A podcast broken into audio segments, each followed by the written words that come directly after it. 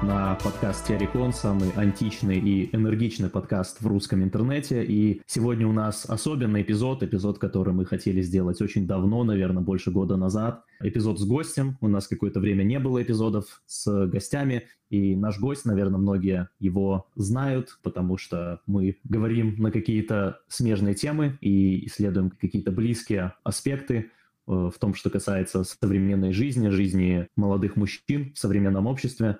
А, поприветствуем нашего, нашего гостя. Это Кроманьонец с канала Кроманьонец. Всем привет! А, тоже хотел уже записаться. Давно как ты мне сообщил про то, что у вас есть такой подкаст. А, буду рад обсудить э, некоторые темы, которые мы заготовили. Отлично, да. Ну, ведущий подкаста Терекон, как всегда, Палагин и Скиф. Скиф, это я, Палагин, привет.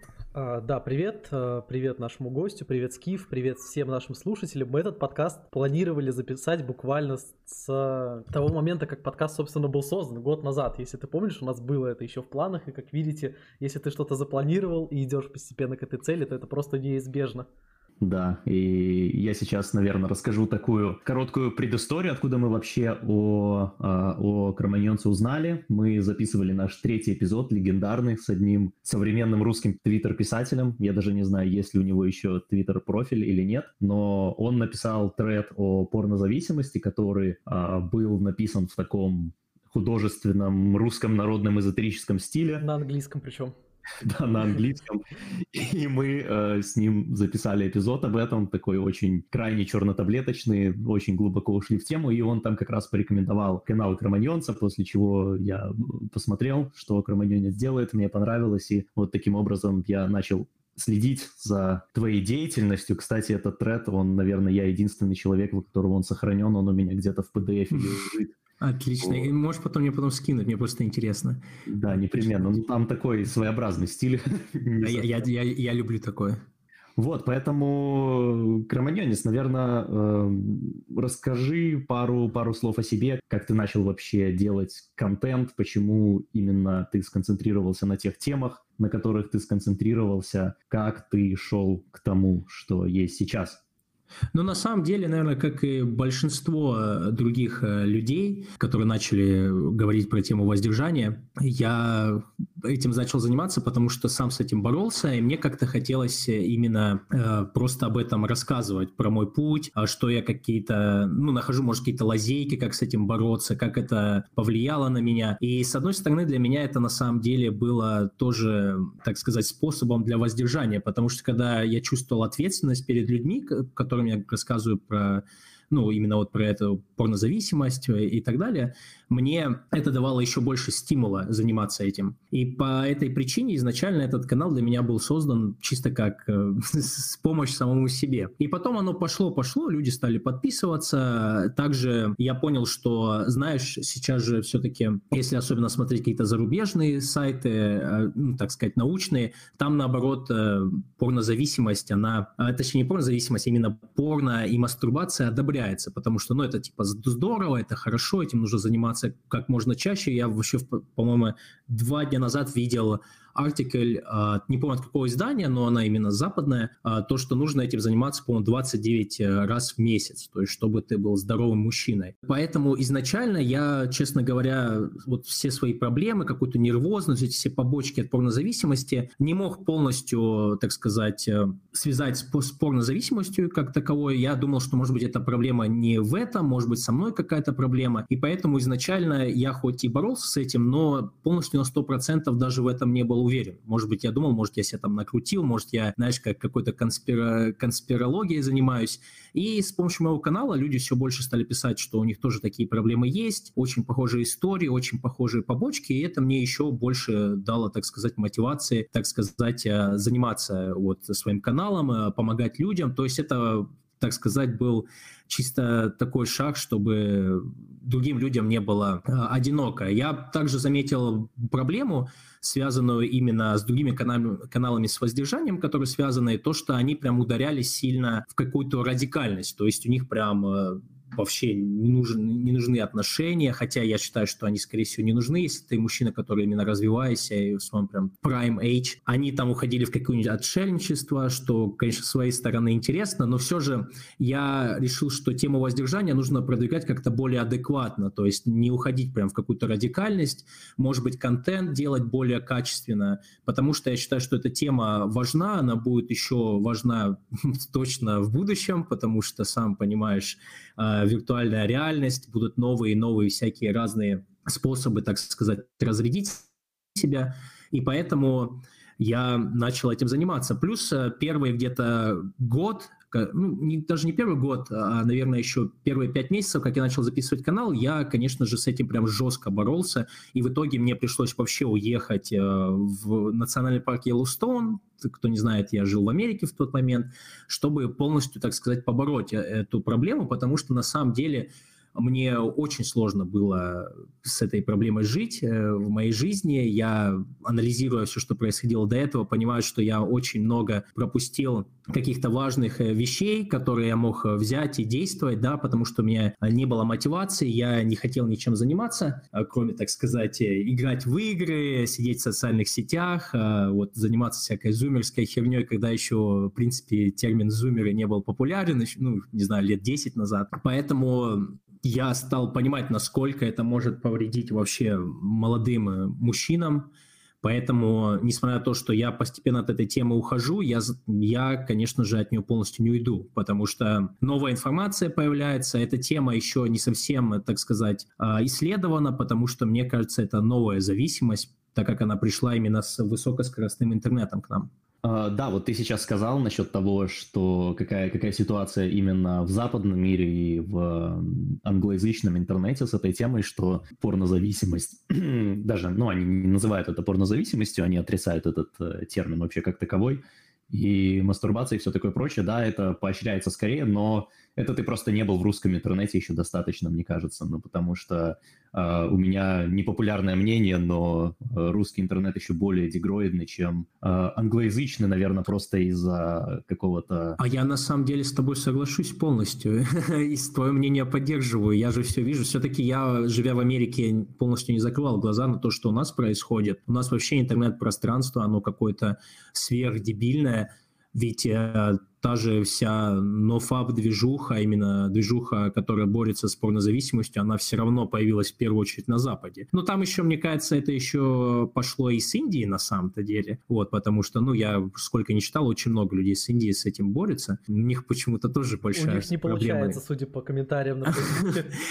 Да, я согласен. Вот видишь, ну, опять же, они это пишут почему? У них потому что все-таки развращено все в голове из-за той же порнографии. Это, ну, мне кажется, очень сильно связано. И я с тобой полностью согласен. Я вообще считаю, что у нас как раз-таки большинство людей считают, что это ну, очень прям хорошо этим заниматься. У нас в э, последнее время же тенденция пошла такая, что на Западе на самом-то деле девушки не совсем охотно идут в порноиндустрию в последнее время, потому что появилось очень много разных платформ. Вы о них, наверное, знаете. Тот же Webcam, OnlyFans и тому подобное. И идти, например, к какому-то дяде, продюсеру, чтобы этим заниматься, это уже ну, не, не, не хорошо, потому что многие люди сейчас поняли, что тебя эксплуатируют, причем очень сильно. А, это, в принципе, как бы, ну, скорее всего, эти девушки, возможно, с какой-то стороны это заслуживают, потому что они знают, куда они идут. Это ну, не совсем правильное занятие для женщины, как я думаю. Но все же это большая эксплуатация, и все-таки если девушка настолько, так сказать, не видит другого выхода, и у нее нет какой-то моральной черты повышенной, то ей легче пойти в тот же OnlyFans без какого-то посредника, так сказать, ну, кроме платформы, конечно же, которые проценты заберут, чем идти к какому-нибудь продюсеру. Потому что продюсер... Ну, я сколько смотрел именно, как это снимается, потому что мне этот Э, аспект тоже на самом деле интересен, потому что когда ты малой, тебе кажется, что все, что происходит на экране, это на самом деле так и есть. То есть вот эти вот все каты, у них эдитинг, который происходит, их в принципе нету. Ну, в принципе, понятно, что хороший монтажер так сделает, чтобы этого было незаметно, но на самом-то деле каждая сцена может сниматься и по 10 часов, и там пот вытирается, и этот весь свет выставляется, и что там только они с собой не делают. Вот. И это на самом деле же, конечно, выматывает, ему приходится всем сидеть на наркотиках, на чем-то сильнее, чем Виагра, если мы говорим о, мужчинах. И сейчас, э, в принципе, на Западе из-за этого новых прям актрис и нету, в принципе. И что из-за этого происходит? Эти все западные продюсеры, в основном американские, с, с большими, так сказать, деньгами, у которых э, большие порно-студии, они зовут именно как раз-таки славяночек э, с нашей страны, с Украины, с Болгарии, вот это вот все. У нас как бы девушки нормально выглядят, и при этом, ну, к сожалению, мне кажется, из-за того, что у нас большая проблема с так сказать, э, воспитанием, мне кажется, из-за того, что в 90-х годах не было отцов у многих, э, также Вторая мировая повлияла на это. Ну и материальный уровень и... тоже общий на самом деле влияет.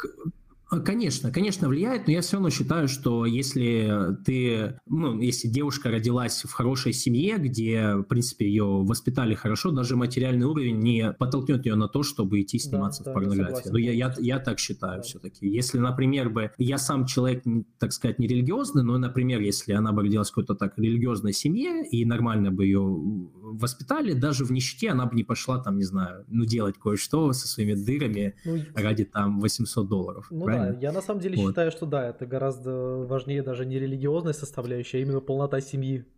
Да, да, сто процентов. А, в России в последние два года OnlyFans тоже очень сильно поднялся, и девушки, по крайней мере, из там, крупных городов, они этим всем уже, а, они уже всю эту тему прошарили и тоже этим занимаются.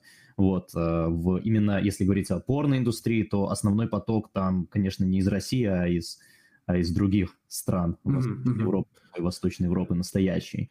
Вот. Понял, а, понял. Вы же видели эту статистику по количеству порноактрис, э, женщин, которые занимаются OnlyFans, вебкам и все остальное по странам Европы. То есть там э, в Восточной Европе просто какая-то ужасающая статистика. На самом деле, что вроде Словакии, вот это Словакия, Румыния, там процент на душу населения. Ну, я, я, конечно же, не, я, конечно, не хотел сказать, там, типа, вот Россия этим занимается, только понятно, что э, я имел в виду, в принципе, да, Восточную Европу, Среднюю даже Европу, с, вот именно, наверное, славянские, так сказать, народы. Я, конечно, сам, э, так сказать, можно сказать, для кого-то стал ватником после жизни в Америке, но об этом мы потом поговорим. Все мы, все мы, да. Да. вот. Э, но я просто, поэтому я только хочу хорошей репутации своей стране. Ну, опять же, потом поговорим об этом. Я просто к чему это все вел? Я так как в этой теме э, верчусь и всегда нахожу, ну, можно сказать, даже инфоповоды для того, чтобы поговорить об этом, за последнее время ты можешь также увидеть у какого-нибудь там э, мейнстримового, того же поперечного, поперечного э, интервью с порнозвездами русскими. Часто в новостях даже они, кстати, появляются. И они говорят, что это типа классно, это весело. То есть мы просто показываем, что женщинам тоже секс нравится, вот эта вся чепуха, потому что посмотри интервью с бывшими порнозвездами, они, правда, многие на английском языке. Кстати, это одна из э, проблем, я считаю, что у нас мало кто знает английский язык, хоть я и считаю, что русский язык надо сохранять, но, к сожалению, большинство информации сейчас на английском языке. Вы, вы наверное, тоже со мной согласитесь. Именно вот если вы хотите, не знаю, какую-то философию прочитать, разные идеологии, ведь сейчас, к сожалению, у нас, мне кажется, не настолько сильно развита именно какая-то идеологическая э, жила. Вам не кажется так? Я вот, например, ну, да. ну, часто вижу именно, что если ты хочешь что-то узнать, э, те же проблемы, наверное, общества современного, оно же, как ни парадоксально, тоже идет с Запада. И мне кажется, это из-за того, что там они достигли, так сказать, ипогеи всего этого. Они прям, ну, на, вер- на вершине, они в прогрессивной агитке, которая, ну, я считаю, что прогресс может быть разный, и для них вот прогресс именно вот быть более толерантными, более открытыми. Вот, а они этого достигли прям, ну, гораздо большего, чем мы даже. И поэтому там многие люди видят уже на своем примере, что есть проблемы, и поэтому там можно почитать разные интересные текста, как с этим бороться, какие есть проблемы. И, к сожалению, у нас только это развивается, и вот, например, как ваш подкаст, да, как, может быть, я как-то косвенно с этим пытаемся бороться. Но, к сожалению, мы далеко не в мейнстриме, мы далеко не популярны. Я не то, что за популярностью гонюсь, но все же какой-то баланс этому всему должен быть, я считаю. То есть разные мнения. Да, я соглашусь э, с тем, что ты сказал по поводу английского языка и по поводу того, что рефлексия всех этих процессов, конечно же, происходит в первую очередь на английском языке. Но здесь есть э, такие две стороны, потому что, э, во-первых, мне кажется, ну, мы, наверное, об этом чуть позже поговорим, что все-таки mm-hmm. частично действительно Россия просто находится в некотором отставании, но частично все-таки идет по какому-то тоже своему отдельному пути, потому что у нас, ну, не такое общество, оно... Конечно, 100%. Оно, то есть, если говорить про Э, западное общество в целом, то там очень четкая общая есть траектория, которая у нас отдельная. И мы все-таки эм, там в плане существования каких-то общественных институтов и так далее, да, то, что люди в принципе считают приемлемым, именно если говорить не о э, каком-то фронтире интеллектуальном и общественном фронтире, а о мейнстриме,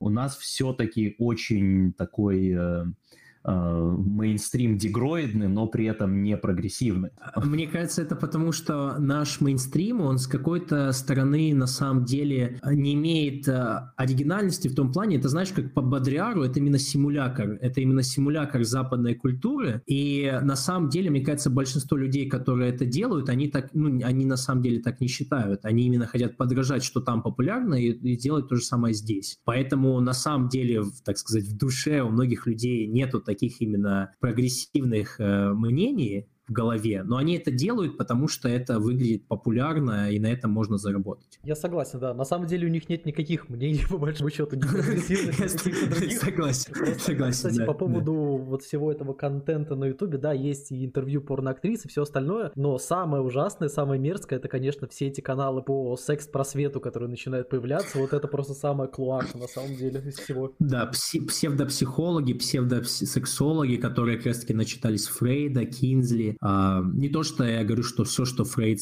там написал все плохо, но, ну, к сожалению, я так скажу, не, даже не Фрейд самое для меня плохое, вот именно Альберт Кинзли, если вы слышали о таком человеке. Он именно как раз-таки был революционером сексуального вот этого всего движения в Америке в 50-х. И есть очень много информации, ну, она, конечно же, может быть конспирологическая, но, по-моему, даже есть доказательства всего этого. То, что он проводил эксперименты даже над детьми, он хотел доказать, что даже ребенку, которому только там один год исполнилось, он уже может наслаждаться сексом, и он э, записывал там в заметках у себя, как э, ребенок наслаждается сексом с мужчиной взрослым, когда ему там один год. То есть он хотел даже легализовать педофилию. И многие сексуальные вот эти вот революционные движения, как раз-таки он считается отцом этого всего. Вот. И он тоже повлиял очень сильно на вот эту всю науку, типа сексологию и тому подобное. Сейчас я изучаю секцию Early Life э, на Википедии, но вроде бы, вроде бы нет. Нет, не то.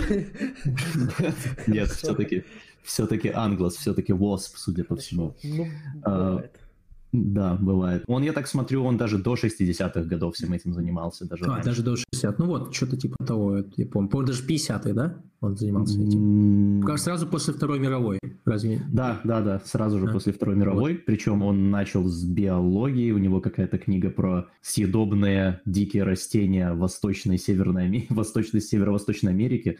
Была его первая книга, а потом ну, он Все ушел, начинается с растений. Да, просто, просто проблема в том, что эти все люди, они видят только одну точку зрения, да, именно вот, которая вот Кинзли тот же продвигал, и они не видят побочные, так сказать, э, вещи, которые из этого могут вылиться. То есть понятно, что это такой, знаешь, сексуальный гедонизм, да, там, не знаю, трахаться со всем, что ты видишь, э, там ты можешь получить оргазм и в эту секунду почувствовать кайф и тому подобное, но это же, с другой стороны, разрушает общество. И тоже, ну, я понял по вашему подкасту, вы очень часто и любите римлян обсуждать и тому подобное, и я, конечно, не так хорошо, наверное, как вы знаю, но все же, если я не ошибаюсь, та же Римская империя на своей, на заре, они прям очень сильно любили заниматься всеми этими вещами. Вот. Э, ну, не то, что на заре, скорее наоборот, ближе к упадку, да, когда было много денег. Ну, ну фу, фу, фу, фу. Я еще, да, я, я имею в виду упадок, да, когда они вот прям перед тем, как развалиться, этим занимались. Слушайте, я смотрю вот. на фото Кинсли, на самом деле он, у него все хорошо с точки зрения физиогномики, у него такая челюсть мощная, хищная, то есть мне кажется, что у него не было каких-то злых намерений именно в этом плане. Ну, это, если смотреть так, но если прям окунуться в его биографию, там на самом деле он и занимался женой, свингер свингерством, то есть там приходили к нему другие люди, его жену там, ну вот прям вот такое вот куколство было своеобразное. То есть я прям, у меня даже видос про него есть, и мне было прям сильно интересно про него посмотреть. И опять же, разные источники, конечно же, есть же и голливудский фильм про него, где он типа такой классный мужик, просто всех спасает, он просто хочет доказать, что вот секс всем нужен, постоянно нужно им заниматься и тому подобное. Вот. Конечно же, спорная фигура, но я все-таки придерживаюсь того, что он э, нанес больше вреда, чем Ой, его еще Лев Нисон играл, что забавно. Да, да, да, да, да. Э, интересно, вот ты сказал про голливудский фильм, про него, мне кажется, для того, чтобы нормализовать порноиндустрию, было очень много всяких фильмов, которые в Голливуде выходили. Один из самых известных — это э, «Народ против Ларри Флинта», или как-то он назывался, да? Я «The People смотрел. vs. Larry Flint». Его там Вуди Харрельсон играл.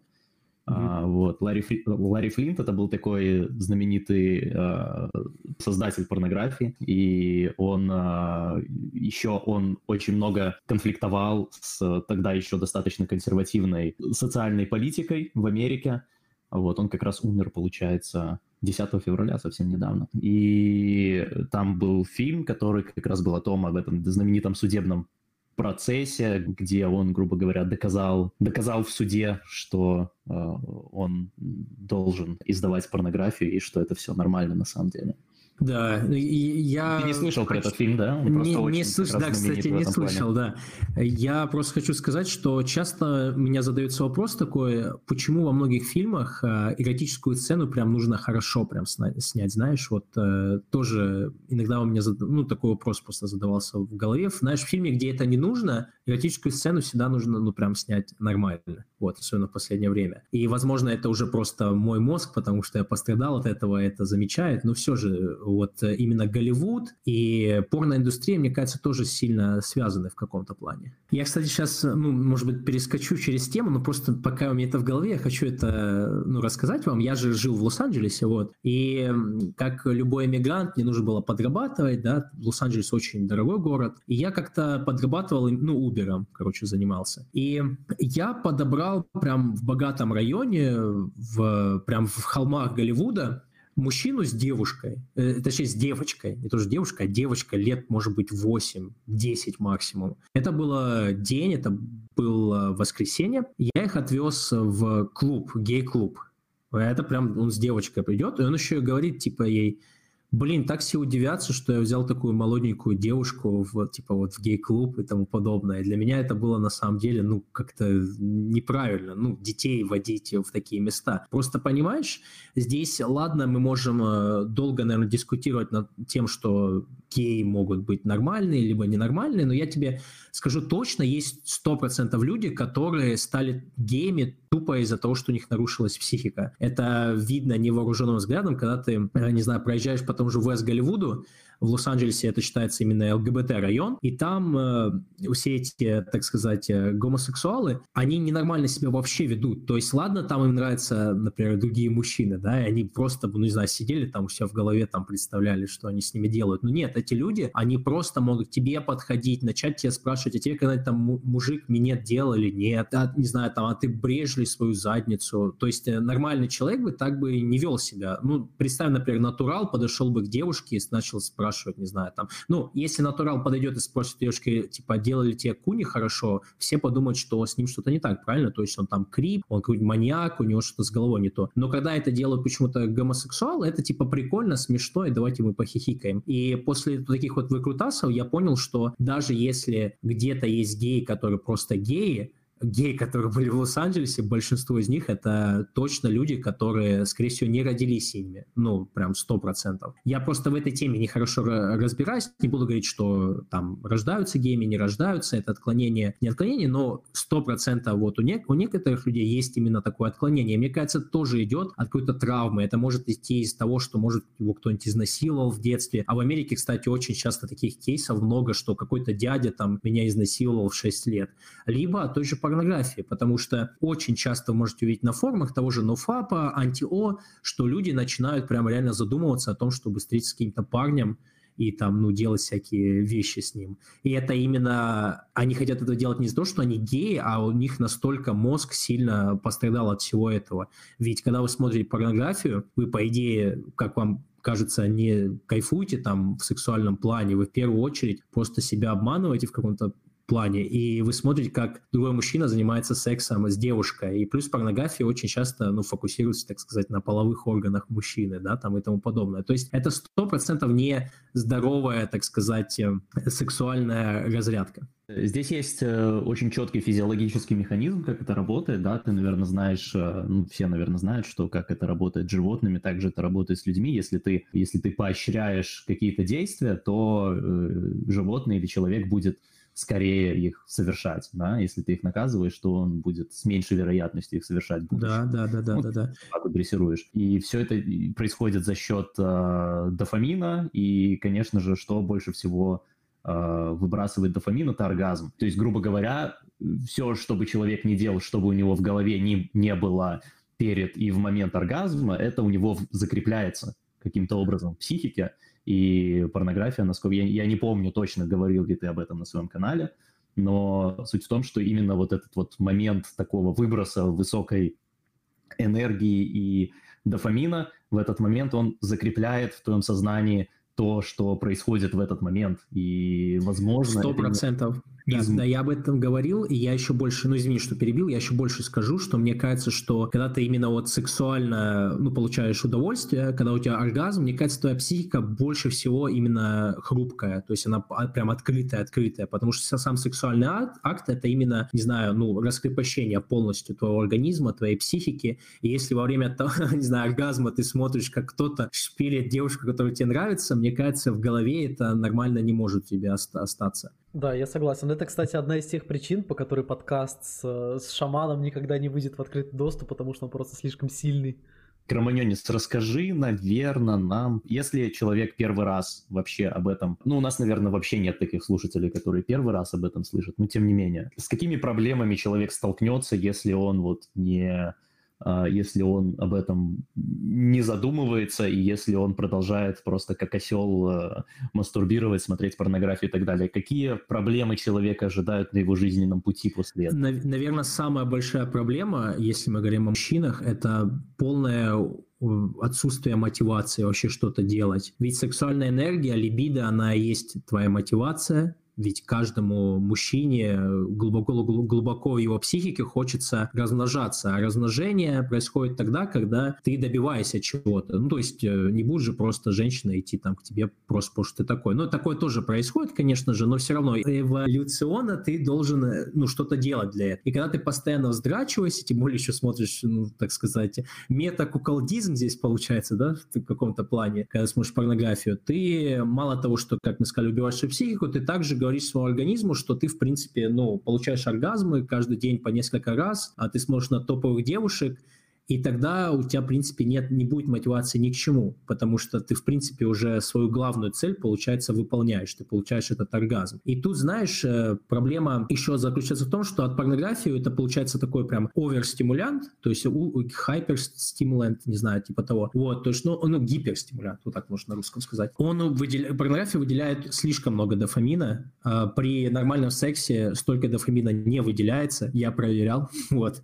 И мне кажется, любой человек, который ну, имел секс нормальный, не, не, так сказать, с развращенным разумом, когда он уже отошел от э, всей этой порнографии, секс ощущается на самом деле по-другому. Там даже, мне кажется, именно дофамин выделяется больше всего во время оргазма, а все остальное это больше какие-то, не знаю, именно вот гормоны, эмоции, другие взаимодействуют. А э, при просмотре порнографии очень много дофамина выделяется, и обычная какая-то активность э, в жизни не приносит тебе никакого удовольствия, ты будешь просыпаться, тебе будет казаться все серое, ты не хочешь ничем заниматься. Помимо этого, если у тебя уже нервы расшатаны, а я хочу подметить, что у многих людей порнозависимость проявляется тогда, когда у них была какая-то психологическая травма, особенно в детстве, и это часто связано с тем, что у них, например, не было отца. Мне кажется, в большинстве случаев у людей нету отца, а мать есть, ну и также может быть это наоборот. Ведь когда нету нормального воспитания, вот этого баланса между женской и мужской любви, проявляется нервозность, хоть какая-то, но она проявляется. Это на самом деле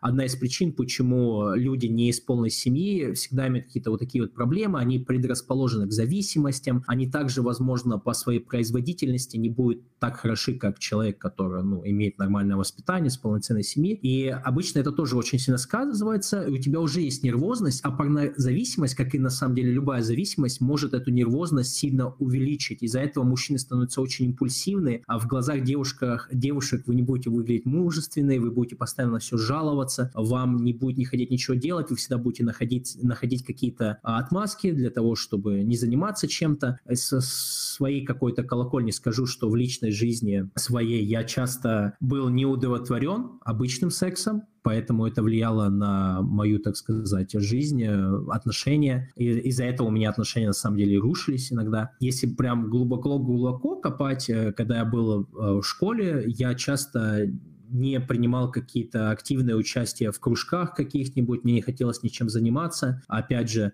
мне предлагали, например, куда-нибудь сходить, я всегда говорил, не-не, я пойду домой, там, не знаю, посижу, поиграю в игры, а ночью я дождусь там 12 часов. Мы, как люди постарше, знаем, что раньше порно не так было доступно в интернете. Я да, РЕН-ТВ, вот, я к этому и хотел сказать. Ты ждешь 12 часов, там начинает играть «Русская ночь», вот, и ты вот эту вот эротику начинаешь смотреть, там, час где-нибудь, там, пока нормальная сцена не появится, ведь там нельзя выбрать, как в интернете, тебе приходится все-таки, так сказать, э, ждать того момента, когда ты решишь, ну, что слушай, можно... это даже в каком-то смысле лучше, потому что, знаешь, ты что-то тренируешь, потому что тебе там ждать приходится, ты там что-то пропускаешь, не то, что ты просто открыл порнхаб. Конечно, конечно, самый, самый, так сказать, э, интересный момент начинается при доступности порнографии в интернете, в высокоскоростном интернете, когда ты можешь открыть там 20 вкладок и еще, не знаю, там наяривать и все смотреть сразу. Это как бы тоже играет большую роль. То есть э, симбиоз технологии и вот э, игры на твоих чувствах, на твоих гормонах, на твоих рецепторах, это отдельная, мне кажется, тема,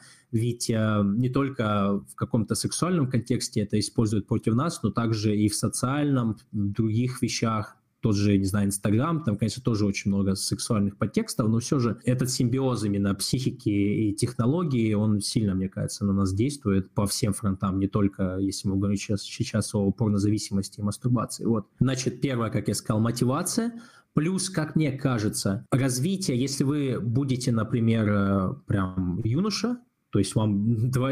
Мне сейчас, сейчас, мне кажется, можно даже говорить, там, не знаю, с лет до 20, 10. До 25. Ну, не, я имею в виду развитие. Ну, то есть, когда порнографию сейчас может э, человек э, добыть? Да уже в лет 5, на самом деле, если подумать. Но если реально подумать, уже планшет может быть у тебя быть. И если раньше, я знаю лично случаи, когда мальчики там в 7 лет находили у родителей кассету и уже смотрели порнографию, то сейчас, возможно, все. И если вы будете зависимы от порнографии уже с ранних годов, как, опять же, любая зависимость, у вас может нарушиться развитие развитие вашего мозга, опять же, у вас может быть повышенная нервозность, вам будет также очень сложно отказаться от этой зависимости, э, когда вам будет уже лет 20, когда вы уже сами осознаете. И мне, кстати, хочется сказать, что, вот знаешь, э, некоторые люди смотрят порнографию, у них, в принципе, все нормально, им, в принципе, это не мешает. Но как они говорят, и мне кажется, что как раз-таки порнозависимость влияет на каких-то более амбициозных людей, у которых метакогнитивные способности развиты, ну, когда ты можешь сам понять, от чего у тебя есть какие-то проблемы, нервозность, возможно, ты себя плохо чувствуешь. Это на самом деле говорит о том, что у человека повышенный интеллект, потому что он может сам догадаться хоть как-то себе намекнуть, что, возможно, вот я этим занимаюсь, и вот это приводит к таким последствиям. И как раз-таки, как мне кажется, люди, которые амбициозные, впадают в эти зависимости на самом деле, и они потом осознают, что у них эта зависимость э, реально приводит э, к печальным последствиям. Стресс опять из-за этого поднимается, и это получается такой круг этого уроборуса, да, змей, когда ты, в принципе, понимаешь, что это плохо для тебя, но из-за того, что ты сорвался, ты опять начинаешь еще жестче стрессовать, чтобы побороть этот стресс, ты опять срываешься, и вот так вот круг продолжается. На самом деле, мне кажется, самое сложное в этом всем именно побороть этот круг. Это как минимум для меня такое было, потому что когда я начал постепенно отходить от всего этого, я начал понимать, насколько много я, насколько сильно я повредил свою жизнь, насколько многое времени, так сказать, просрал в никуда, что я мог, может быть, добиться, какие-то, может быть, возможности у меня появились, и стресс опять поднимается, и ты опять из-за этого, например, ну, начинается у тебя ломка. Очень интересный аспект, по поводу которого я тоже много размышлял. А, во-первых, насчет а того, еще что... у нас был об этом подкаст, помнишь, которого сейчас нету, по поводу того, что какие-то такие вещи вроде зависимости, они и вообще отношения к современному обществу, оно гораздо сильнее все действует на людей с более высоким потенциалом потому что эти люди просто чувствуют такие моменты очень хорошо. Опять ну... же, да, это именно вот этот вот метаспособности, которые развиты больше у, мне кажется, интересных людей, вот таких вот с характером, с каким-то более повышенным, может быть, IQ даже. И это, мне кажется, в принципе, не, так сказать, подаваться разврату, это, с одной стороны, уже борьба со, со всей системой, потому что общество тебе будет говорить, что это нормально, общество будет тебе говорить, что это нормально, там, не знаю, пойти с кем-то хотя бы потрахаться быстренько, да, разрядись. Но на самом деле, ну, это не так работает. И вот у меня есть друзья, на самом деле, со, со всего, ну, после Америки я познакомился там и с Японией у меня есть друг, и там с Турцией той же, и у них э, спрашиваешь иногда, например, вот когда ты вот позанимался сексом, да, например, просто с девушкой, которая тебе не интересна, но ты просто хочешь там, не знаю, закрыть этот гештальт свой сексуальный, а каждый раз после этого у тебя чувство какой-то вины, и ты начинаешь спрашивать, чем я вообще занимаюсь. И этому не надо поддаваться. Это все-таки такие животные посылы, над которыми играют люди, которые пытаются вами управлять, которые пытаются как раз-таки этот потенциал полностью убрать из вас. Все-таки мы живем в обществе, мы живем в системе, правильно? И ты, может быть, индивидуалист такой, догадываться, что вот это все плохо, но все равно ты еще при этом будешь бороться не только с самим собой, но также и со всей системой, потому что даже на самом деле, когда ты пытаешься сильно развиваться в этом направлении, отказываться от всех зависимостей, многие теряют друзей, мне кажется, это достаточно а, распространенный факт, потому что те друзья, которые хотят продолжать заниматься вот этими всеми вещами, потом уж с вами уже не хотят разговаривать, да, и плюс э, ты можешь им объяснить, что это плохо, но если они сами уже не хотят от этого избавляться, тебе нужно избавляться от них, потому что окружение тоже очень сильно влияет на все эти вещи. Ну, mm-hmm. твое именно личное окружение. И поэтому, на самом деле, путь развития, это как у Ницше, да, как, как, как говорил Зарагуста, это своеобразное ухождение в горы, в леса, э, чтобы от всего этого как сказать, а, отвергнуться.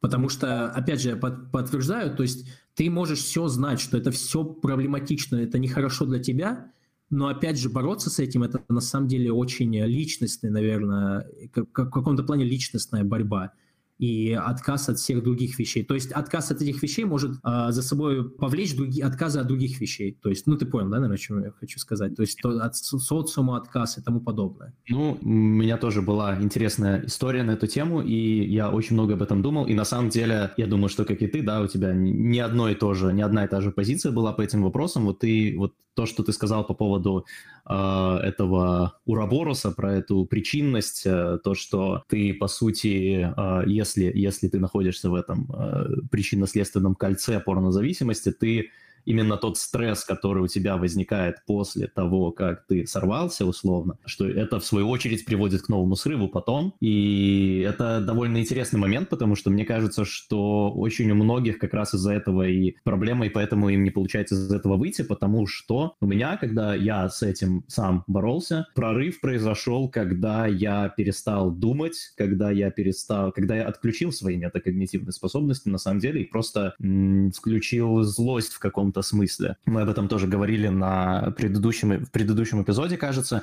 что Платон, в частности, он описывал три такие начала в в мире, ну и в человеке, соответственно, у него там все зеркально, он такой, он любил такие системы строить. Вот э, трех, трех коней, да, вот эти э, конь желания, конь, конь, нижний конь это конь желания, это вот как раз то, что ты говорил насчет того, что люди движимы желанием к размножению, вот это вот все, и то, что все то, что из этого исходит, то есть ты хочешь размножиться, и поэтому тебя привлекают девушки, но и поэтому тоже ты хочешь и какие-то другие вещи делать, и как раз порнозависимость, она взламывает эту динамику. А, есть верхний, а, высший конь, это конь интеллекта, конь какого-то духа, высших а, устремлений и так далее. И мне кажется, очень многие, наше общество выстроено так, что эти два борются, грубо говоря, эти два коня. Желание и интеллект. Но мы все время забываем, и в нашем обществе как раз проблема, как мне кажется, не в том, что у нас мало интеллекта. Наше общество очень плотно взаимодействует с ментальной областью, и это не помогает. Вот я думаю, что проблема в том, что у нас на какой-то дальний план отодвинут как раз-таки второй конь, средний конь, конь ярости, да, это вот э, ты упоминал Фрейда, он как раз весь свой психоанализ и э, все, что было потом после него, люди, которые после него были, его традицию продолжали, они выстраивали все свои системы на том, что основной э, источник человеческой мотивации, основной основная причина человеческого поведения это как раз желание, это как раз э, вот эти сексуальные вещи. И был такой тоже французский католический, э, не знаю, философ э, Рене Жерар, значительно позже, где-то в 70-е, 80-е годы он работал, и он выстроил альтернативный психоанализ, основанный на ярости как раз. И я думаю, что... Я, я не говорю, что там нужно его читать или с ним знакомиться обязательно, но я думаю, что э, у, у нас есть в это, это третье ну вот в платоновской системе второй, но по, по задвинутости это третий аспект в людях. Это как раз э, такой воинский инстинкт, инстинкт ярости, инстинкт борьбы, и как раз это подавляется это больше всего на самом деле, мне кажется. То есть никто, по сути, не подавляет интеллект в такой уж большой степени. Ты можешь интеллектуально развиваться, ты можешь много читать, ты можешь какие-то системы абстрактные выстраивать сколько угодно, но больше всего подавлено именно это воинское начало, подавлено больше всего именно ярость, это э, желание, инстинкт э, добиваться самых-самых высоких стандартов, который не обязательно связан именно с размножением, и, возможно, у него другой источник. По крайней мере, я так считаю. Я считаю, что на самом деле, вот я к этому пришел в итоге, что самый надежный способ решить как проблему порнозависимости, как и вообще проблемы жизни в целом, э, запитаться от этого источника энергии, который большинству людей совершенно недоступен, как мне кажется, но ты можешь его в себе откопать. Вот э, есть у тебя что сказать по этому поводу? Мне интересно, что, что ты по этому поводу думаешь. Ну, во-первых, мне кажется, это было подавлено еще по той причине, потому что войн как таковых прям больших не было уже давно, да, они же все вот это прокси-войны идут, вот, и поэтому люди как минимум э, у власти, так называемые, не хотят, чтобы, как, как ну, пошли вот эти вот, так называемые качели, у людей были, была ярость какая-то, это может привести к действию, а действие никому не нужно, ой, никому не, не нужно само действие. Э, конечно же, интеллектуально то, что ты говоришь, развиваются люди, э, и да, и нет. То есть э, я не могу сказать, что большинство людей именно развиваются интеллектуально. Им дается возможность развиться, но при этом из-за того, что очень сильно играет на чувствах людей, именно вот как раз таки на зависимостях от интернета того же, нормально развиться интеллектуально, на самом деле, для большинства людей, мне кажется, сложно. И та же порнозависимость, на самом деле, мешает этому, потому что я очень считаю, что порнозависимость как база э, для других зависимостей. Ну, у меня так лично было. Я и тогда мог в интернете сидеть часами, я мог тогда и сахар есть и тому подобное. А насчет ярости я с тобой отчасти, конечно же, соглашусь, просто эта ярость, скорее всего, нужна здоровая. Понимаешь, то есть... Э... Это не должен быть э, стресс, грубо говоря. Есть как бы конечно, эмоции, конечно. эмоции да. которые испытывает э, кролик при виде лисы, и есть эмоции, которые испытывает лиса при виде кролика. Вот тебе нужны mm-hmm. вторые. Да, я, я понял, я понял, что ты имеешь в виду. Я считаю, что, ну, ярость, скорее всего, будет провоцировать действия, правильно? Самое главное, то, что люди ну, начнут что-то делать. Вот. Ну, и я тогда с тобой полностью соглашусь. Просто... Ярость, в моем понимании, ярость – это именно тот инстинкт, который побуждает нас устанавливать стандарты и им соответствовать. Сто процентов. Мужчин, мужчинам не хватает стандартов, потому что на самом деле сейчас э, многие мужчины, мне кажется, выбирают себе даже, ну, если мы вот именно о сексе говорим, сексуальной темы, вот давай возьмем девушек, да, мне кажется, большинство мужчин э, начнут встречаться с девушкой, с которой они бы, наверное, бы не хотели бы даже встречаться, но так как сложно найти тот стандарт, к которому они хотели бы прикоснуться, они как бы выбирают, ну окей, что дали, да, но они не пытаются как-то, может быть, даже изменить общество, изменить систему так, чтобы появился тот стандарт, которому, который они хотят. Понятно, что есть исключения, этот стандарт всегда можно достигнуть даже и в нашем обществе, это сам, само собой, но все же я с тобой в этом соглашусь, в этом как минимум плане, потому что многие люди не готовы повышать свою планку, мне кажется. Опять же, из-за того, что, возможно, люди чувствуют безысходность какую-то, вот это вот дик- декаданство, а многие люди просто сдаются. Уходить полное так сказать, а дегройство, в разврат, это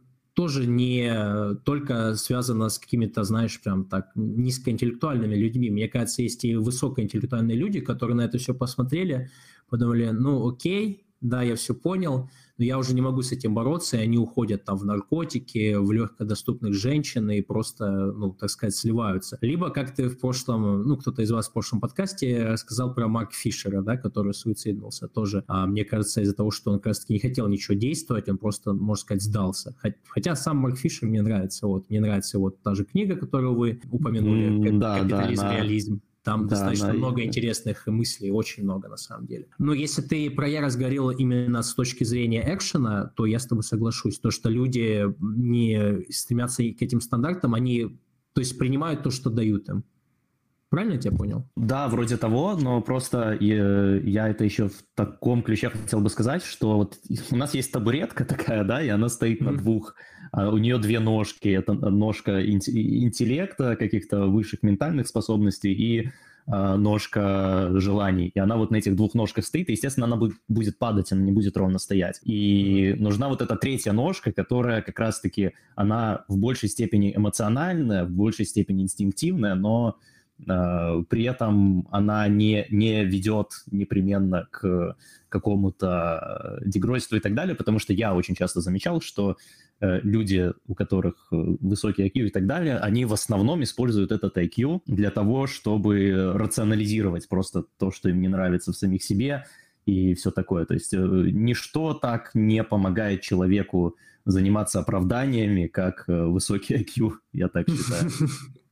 А, с отчасти соглашусь. Некоторые люди, мне кажется, реально просто считают, что выхода нету, и они просто ну, сдаются. Тот же Марк Фишер, да, он... Э, хотя у него, на самом деле, в книге в конце написано, что а, есть выход, всегда есть свет в конце туннеля и тому подобное, но очевидно, что он в реальности так не решил, что нет его. Но вообще, я тебе честно скажу, я лично как проблему вижу и вижу решение. Наоборот, на самом деле, мне как кажется, сама вот эта наука, философия, она опущена сейчас для многих людей. Понятно, что вот мы сейчас обсуждаем, нам это нравится и тому подобное, а, как-то а, рассуждать о жизни, об идеологиях, но для стандартного человека, простого, вот, который вот в этой машине ковыряется, который является виндиком всей этой машины, он э, вообще не интересуется ни, ничем, вот именно вот кроме того, как заработать деньги э, вот в своей карьере. И обычно сейчас я вижу, что деньги даже не зарабатываются обязательно интеллектуальным трудом, а именно вот э, продажничество, чего-то впихнуть, какую-нибудь херню и так далее. Вот. И мне кажется, сейчас большая проблема в том, что как раз-таки люди не анализируют ничего, нету критического мышления у большинства людей.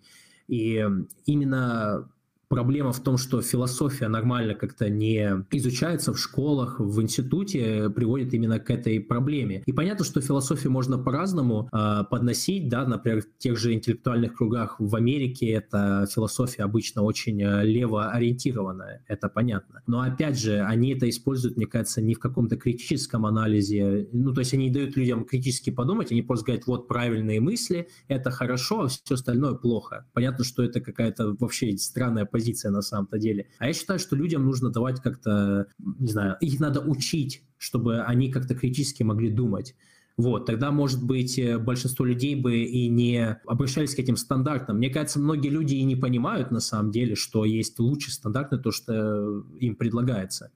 Мне кажется, они вообще просто этого не видят. Тот же, опять же, Марк Фишер говорил, что люди, которые родились в этом поколении, они не знают ничего лучше, в принципе. Поэтому они такие, ну, вот так вот оно работает хорошо. Ну да, насколько я помню, книга начинается с э, фразы, что проще представить себе конец света, чем конец капитализма. Да, да, типа того. Вот поэтому многие люди, мне кажется, просто считают, что вот то, что показывается в клипах, то, что показывается в интернете, это так оно и есть, это классно. Плюс как, же, как это показано, с помпой, красочно, не знаю, там, а люди просто видят готовый продукт. И, по-моему, если я не ошибаюсь, у вас есть подкаст, я его не слушал, но я просто увидел название «Антихрупкость», да? Вы, наверное, книгу это обсуждали, да? Да, да, да. Вот, вот. И там тоже же было написано про то, что сейчас люди именно видят цель, то есть они видят, как не прийти, ту же, например, депрессию, депрессию, если мы возьмем, а люди принимают таблетку, и вроде бы уже не так депрессивно, но побочки никто не обсуждает вообще. И то же самое можно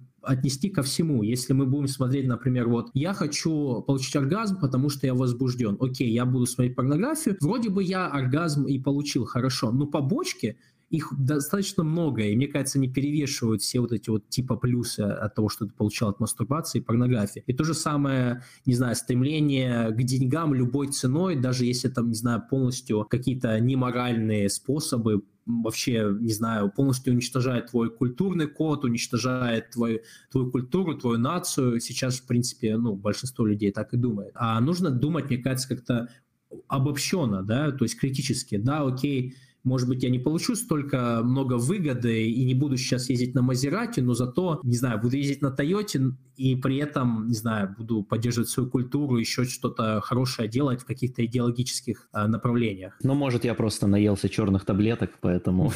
Не-не-не, я понимаю, о чем ты говоришь. Я просто, я тоже, я принимаю, что действия, ярости не хватает на самом деле. Сейчас очень аморфные люди, я это тоже прекрасно понимаю. Но мне вот именно то, что ты сказал, что сейчас очень сильно а, интеллектуально развитые люди, мне кажется, может быть, да, в каком-то ремесле одном. Вот, например, в той же Америке люди очень хорошо знают одно свое дело, да, на которое приносит им деньги, но потом ты начинаешь с ними разговаривать про какие-то, не знаю, разносторонние темы, они уже не знают, как поддержать разговор. И мне кажется, в этом тоже большая проблема сейчас современного общества, потому что люди просто становятся именно одним винтиком в этой машине, которая приносит им, ну, ну, то есть эта машина приносит им деньги, потому что они вот этот винтик, который умеет делать только одну задачу, ну, на что они там научились и вот чем они занимаются, ну, программист. просто, грубо говоря, имеют технический интеллект и все.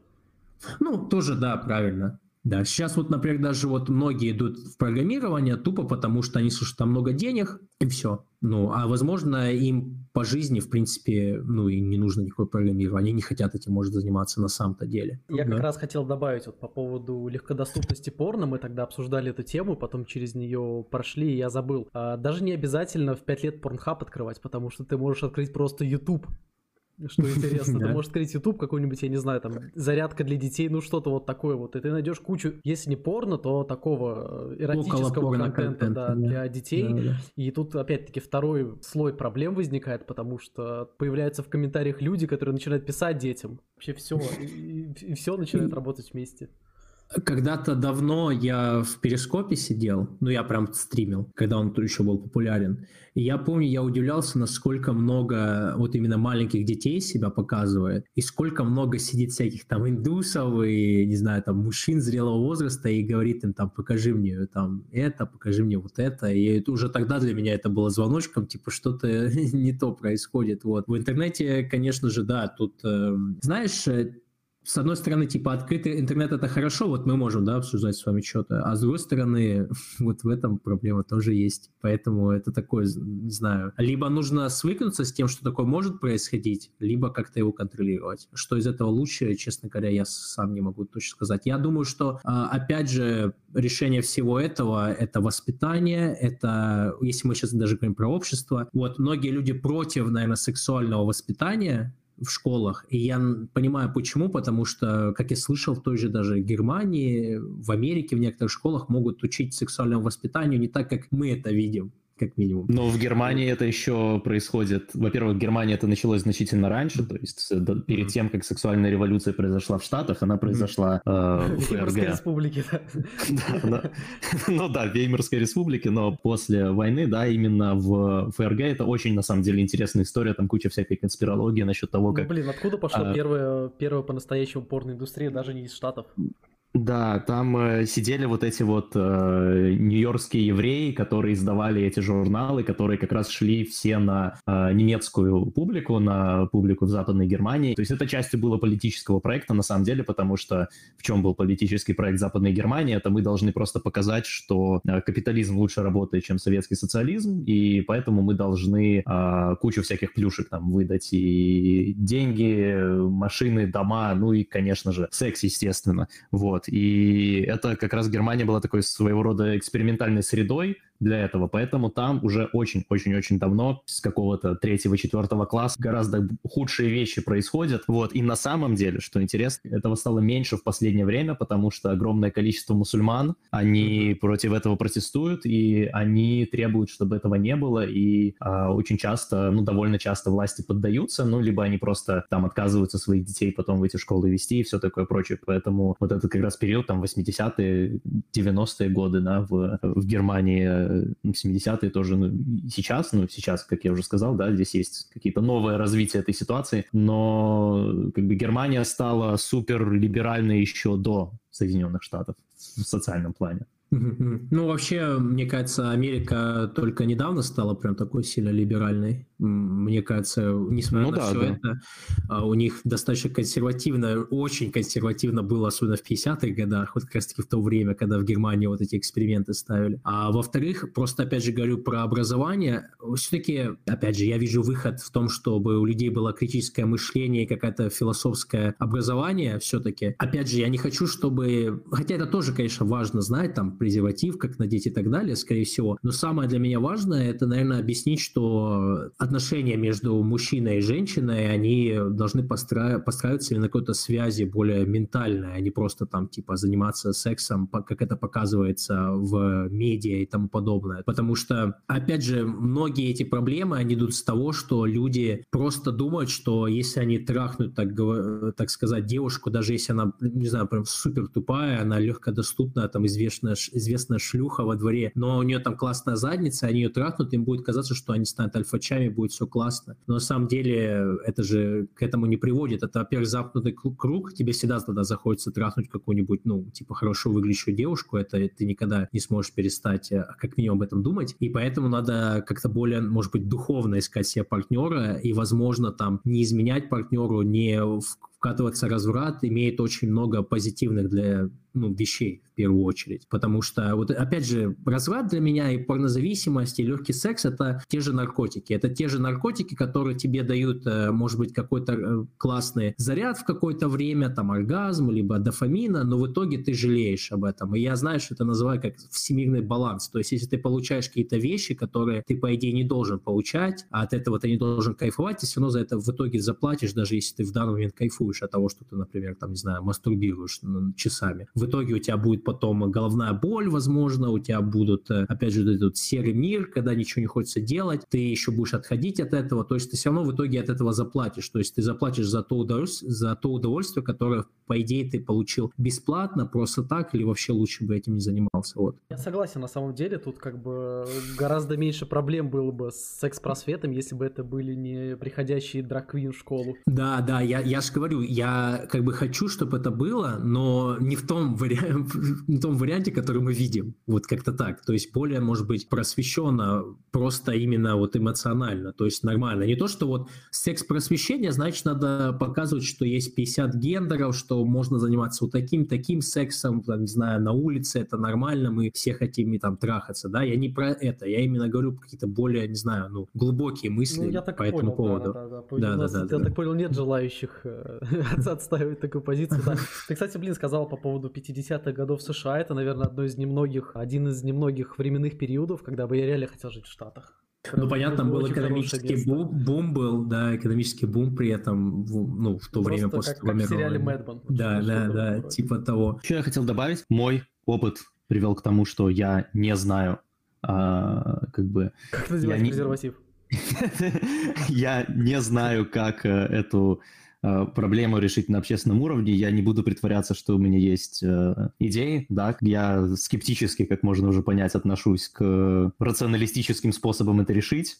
Вот, mm-hmm. и... То есть ты, ты, наверное, видишь именно действия, изменения полностью, да, всего, именно по всей системы, правильно? Скорее всего, я так um, Не совсем, нет. Um, в идеале, да, но как бы мы не можем это сделать. Ну да. Вот, да, uh, поэтому, поэтому, может быть, я наелся черных таблеток, но я в итоге пришел просто к тому, что мы можем помочь тому, кто сам хочет себе помочь, да, но я не думаю, что мы сможем как-то в этом смысле радикально помочь людям, которые просто не предназначены для того, чтобы без этого выйти. Что бы мы для этого не делали просто. Я, я просто вот, думаю. я просто, знаешь, просто о чем думал? Я именно думал, как предотвратить именно э, человека, чтобы... Ну вот просто для меня, скорее всего, еще один аспект был того, что меня вот порнография привлекала, это то, что мне в какой-то момент, ну, когда был молодой, молодой прямо, оказалось, что вот, вот так вот секс он выглядит, вот так вот сексом занимаются, вот прям как вот в этих порнофильмах. И от этого же у многих мужчин могут даже развиться комплексы, скорее всего. То есть они думают, так, я что-то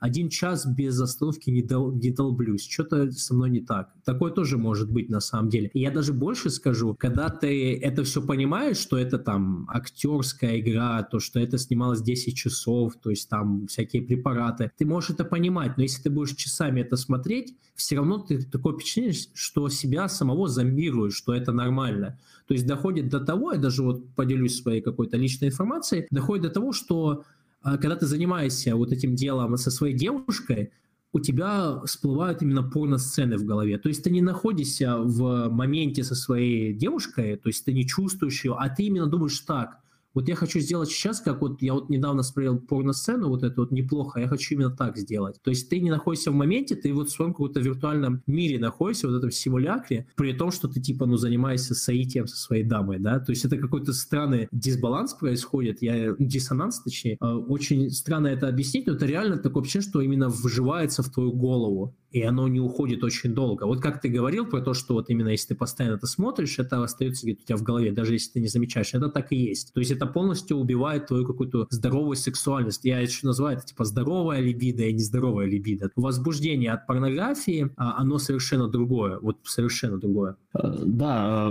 э, у меня просто, может быть, потому что у меня опыт несколько другой. Э, да, у меня, как у всех молодых мужчин этого поколения, были с этим проблемы, но у меня не было именно порнозависимости. То есть у меня была скорее зависимость от просто мастурбации как таковой одно время, когда я был, наверное, на, на первом курсе университета или что-то в этом роде. Mm-hmm. Дело в том, что до этого у меня, у меня как бы в семье не было просто доступа ну, у меня не было как бы культуры сидения в компьютере очень много.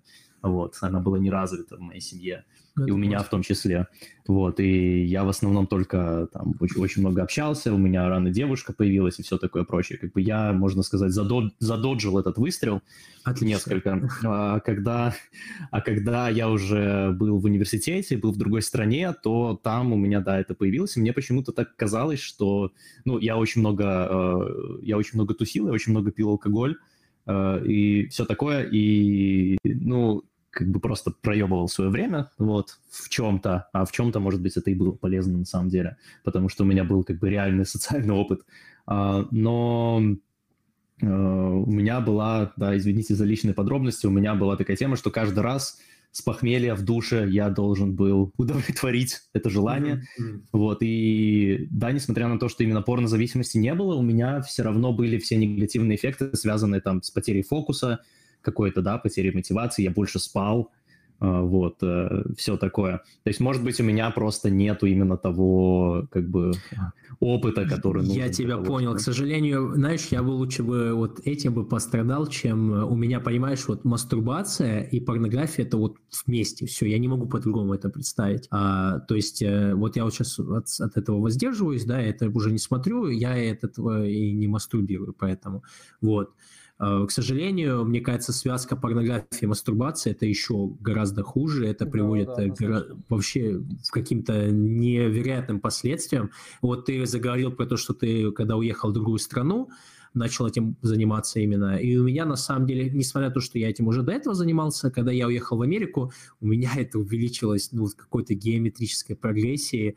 Я именно начал заниматься эджингом. Ну, я не знаю, если вы знаете такой термин, когда ты, типа, ну, может быть, если перевести его, понятно, типа до крайности доходишь, не кончаешь, останавливайся и потом еще вот так вот много раз делаешь, чтобы, ну, так сказать, э, растянуть этот момент. Вот меня реально прям именно вот в Америке по поехала, можно сказать, крыша по этому поводу. И где-то два года, я тебе скажу честно, очень были большие последствия от этого у меня. Я прям, ну, вообще у меня мозг не получал никакого удовольствия от обычных вещей. Да даже больше скажу, например, я раньше там играл в игры, да, да и игры даже, которые тоже дофамин могут нормально выделять, не выделяют у тебя. Хотя, возможно, из-за того, что я играл в синглплеер, в основном я не люблю вот онлайн-игры, я люблю вот типа вот Кадимы, да, там прошел один раз, получил инфу, такой, хорошо, все, закрыл, пока. Вот.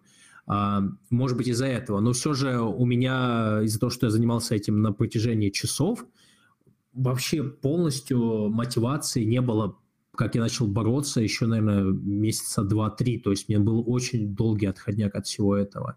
И опять же, наверное, из-за того, что я начал этим заниматься достаточно рано, то есть э, не как ты там, да, ну, начал, когда ты переехал туда, а вот я именно прям рано-рано начал заниматься этим. Э, это, наверное, именно возросло у меня в геометрической прогрессии. И это, конечно, я, наверное, никому не пожелаю, потому что то чувство, когда ты не можешь получить ни капельки удовольствия ни от чего вообще. То есть ты хоть что делай, не знаю, там, все, короче, вещи, которые тебе когда-то приносили удовольствие, они больше не будут никак на тебя влиять. И это реально настоящая пытка, я так скажу. И у тебе потом остается только, опять же, сидеть за порнографией и от нее получать удовольствие. Это, наверное, вот как раз-таки тот этап, который, если я бы его бы не поборол, наверное, бы я бы скатился куда-то бы в очень темные уголки, так я тебе скажу. А, мне кажется, те люди, которые как раз-таки впадают вот прям в такое днище и потом еще просто не отказываются от этого, мне кажется, следующий этап реально могут начаться вот какие-то искажения сексуальности, психики, скорее всего, вот что-то типа того. Я опять же приведу пример. Я когда в Лос-Анджелесе работал в Uber, опять же, еще один пример, просто он, мне кажется, достаточно забавный. Я подобрал э, мужичка, его зовут Дмитрий, я думал русский, ну, Дима там и тому подобное. А это оказался грек.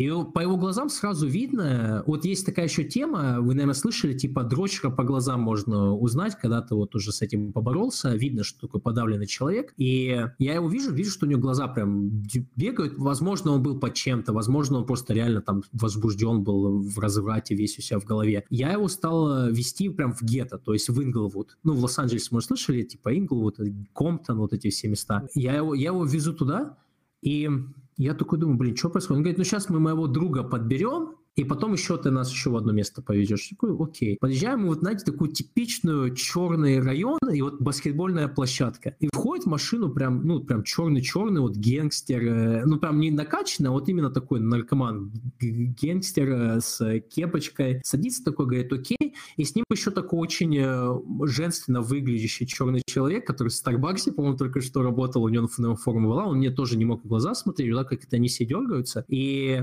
я понимаю, что это Дмитрий этих людей, в принципе, не знает. Но он встретился, с ними в интернете именно. То есть э, они не друзья.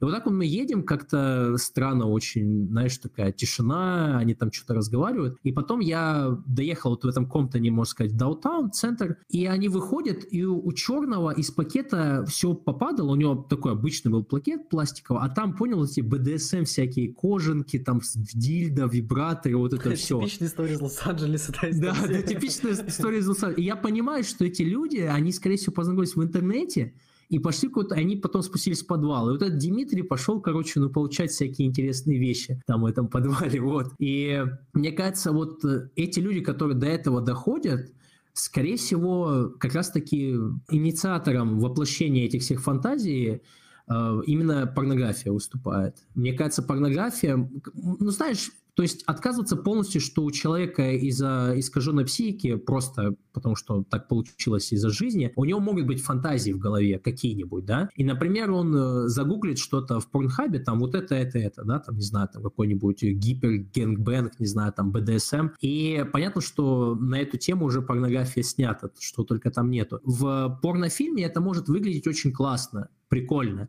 Из-за этого у человека то, что у него было в голове, просто фантазия мимолетная, может закрепиться так сильно, что он подумает, блин, как же круто, надо попробовать в жизни. И вот так вот э, происходят все эти вещи, когда люди находят там, ну, в Америке Craigslist называется, типа Авито, а там, когда они начинают, там, не знаю, всякие объявления, знаешь, там писать, типа, встречусь там с мужчиной. Ищем быка.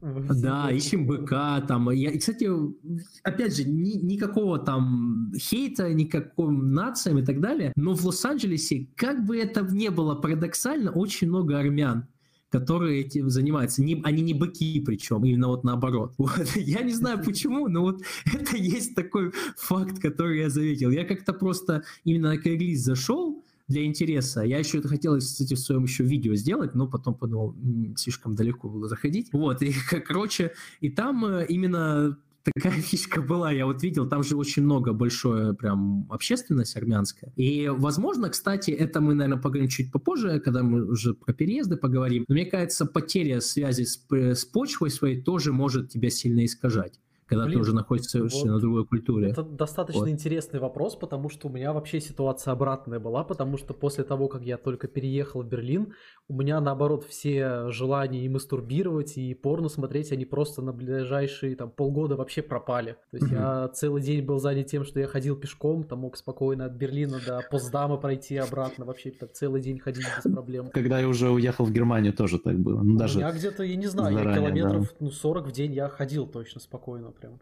Но на самом деле, мне кажется, просто ходить по Европе гораздо приятнее, чем ходить по Америке. Потому что ну, Америка очень, э, очень разносторонняя страна, во-первых. А во-вторых, там же ничего не создано для пешехода. Ты просто в машине едешь, такой, окей. Если ты найдешь гулять по Лос-Анджелесу, то э, ты в любом случае окажешься в каком-нибудь черном районе. Там именно живут эти покетс. Там, то есть, например, Чикаго, где я тоже жил, он разделен на две части. То есть, северная и южная. Там южная — это все черные убийства, криминал, северная это там поляки, русские, украинцы, итальянцы, греки, и там типа все нормально. Вот. А в Лос-Анджелесе нету такого. Там именно вот ты в одном квартале нормально, прошел туда, уже все, полный пипец, там черные ходят с дубинками, с палками, как во дворе мы когда-то бегали, я такое тоже видел. А я как-то на автобусе Они просто, просто едешь. Э, return to tradition делают. Да, да, вот. И я как-то ехал в автобусе, и на автобус нас напали черные с палками, просто били автобус. То есть, ну, типа, return to traditions, да, вот такой был. Короче, в Лос-Анджелесе не погуляешь. Сафари, там... сафари. Да, да, да. Там, ладно, в Бостоне еще, в Ни... Нью-Йорк, ну, типа, там, на самом деле, Нью-Йорк это первые три дня, потом такой в жопу, я хочу уезжать. Потому что, ну, грязь, и опять же, там очень много тоже криминала, особенно сейчас, на самом деле, происходит. Бостон я еще могу представить. Где-нибудь там в Йеллоустоуне по природе тоже. Ну, Техас где я... или нет? Техас, я, кстати, ни, никогда не был в Техасе, к сожалению, но я вот слышу про Остин. Остин, говорят, очень плохой город стал. У меня друг мой, у меня был влог с ним, кстати, мы стреляли. Туда же переезжали из Калифорнии за низкими Именно, налогами. да, да. Вот поэтому там то, все тоже плохо стало, тоже бомжи, и вот это все присутствует, к сожалению. А, я не знаю, может быть, какие-то есть э, части Техаса, которые остались классные, но если вы меня бы спросили сейчас, я, опять же, в Техасе не был, но у меня друг с Техаса, он уже там не хочет жить, я бы метил бы в северные штаты, там, опять же, многим людям, типа, недостаточно тепло, а во-вторых, ну, бомбезные штаты, природа реально классная, хотя бы, ну, если вот именно вот как-то так смотреть. Я, опять же, не хочу там жить, я оттуда и поэтому уехал, но если бы я бы выбирал, я бы по-любому выбрал какую-нибудь Монтану, э, Вайоминг, э, на самом деле Мэн штат классный, правда, он самый вообще демократический штат в Америке, на самом деле. Казалось бы, Калифорния, но Мэн там, он самый синий штат вообще.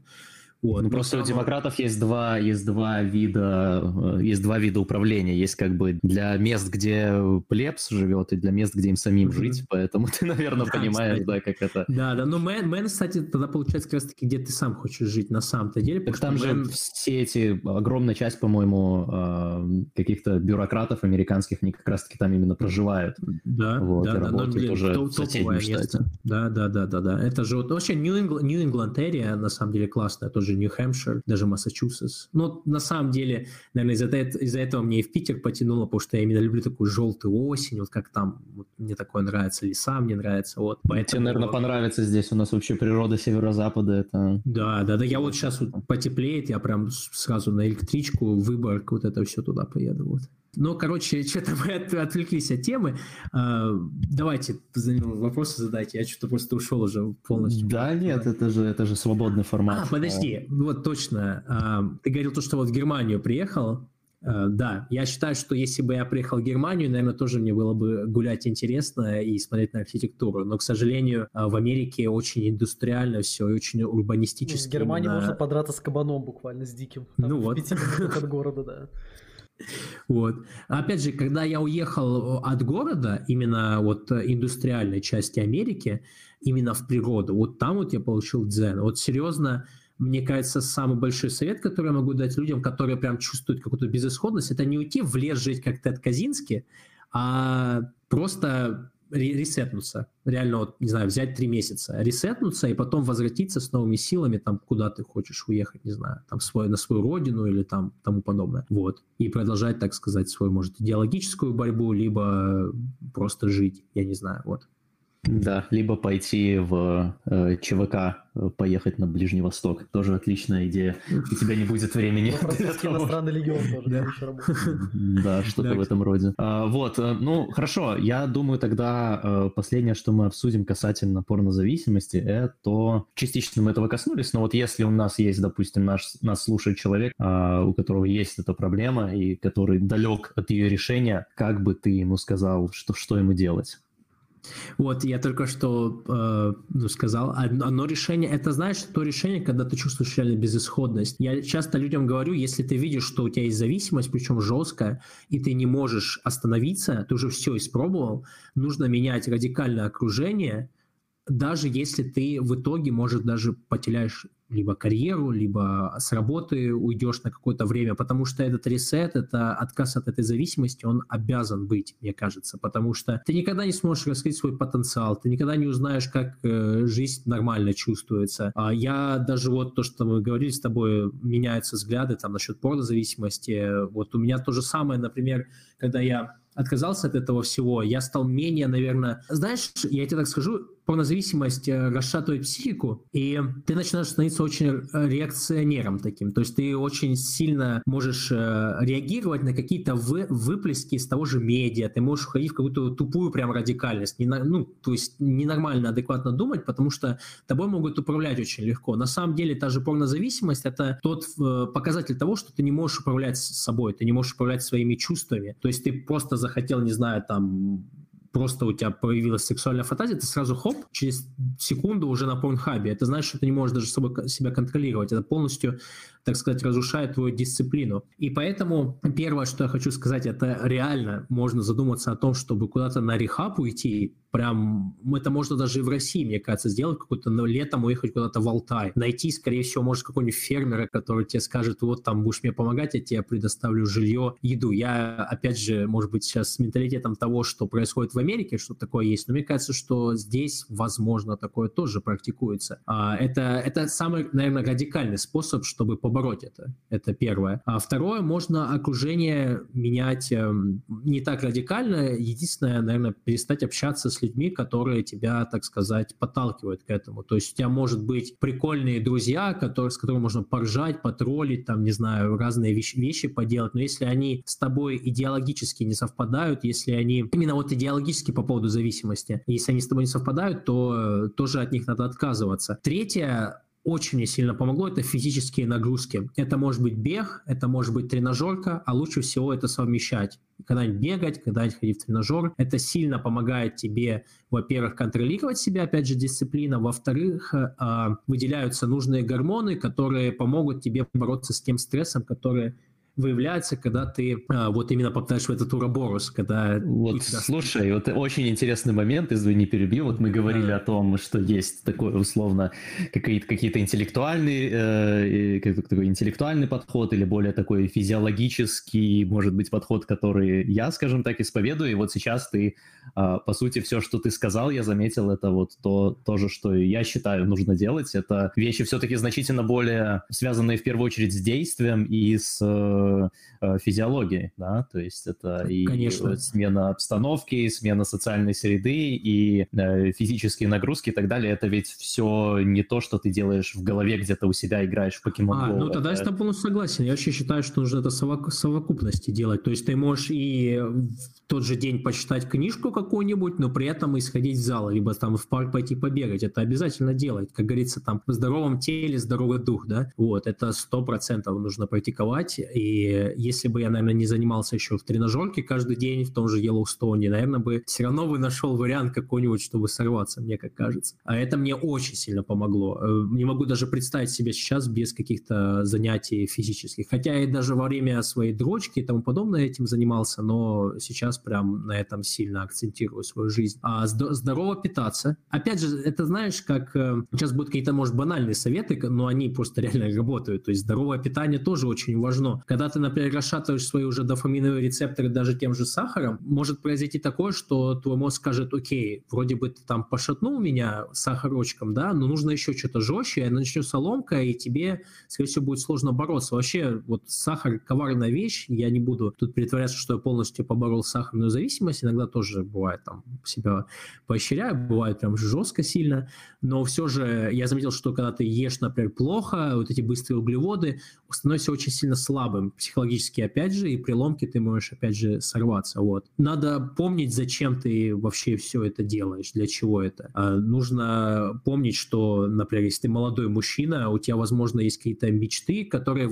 скорее всего, все-таки это же мечта, ты не сможешь достигнуть, но как я человек, который придерживаюсь такого, сказать, абсурдистского подхода, абсурдизм, хотя бы ты сможешь попытаться, хотя бы у тебя будет процесс, это тоже очень важно. И поэтому, а, скорее всего, еще хочу подметить, что первые где-то два месяца самые сложные будут, и нужна просто невероятная дисциплина, нужно еще забивать свои дни как можно больше активностью. А, можно даже начинать с того, что каждый последующий день ты можешь прям э, разлагать, так сказать, э, по активностям э, в блокнотике и, и прям этому следовать на следующий день, чтобы у тебя не было времени на то, чтобы сорваться даже. Это тоже много сильно помогает. Но есть еще такие вещи, как типа медитация, холодный душ по утрам, потому что холодный душ на самом деле, как и физические нагрузки, это очень здоровый стресс, который на самом деле мужчине нужен. То есть э, стресс не всегда может быть плохой. То есть, да, есть психологический стресс, который тебя убить может через какое-то время, но есть также и физиологический стресс, который ты обязан получить, потому что за этот стресс тебя вознаградит твое тело. Это, наверное, первое, что приходит в голову.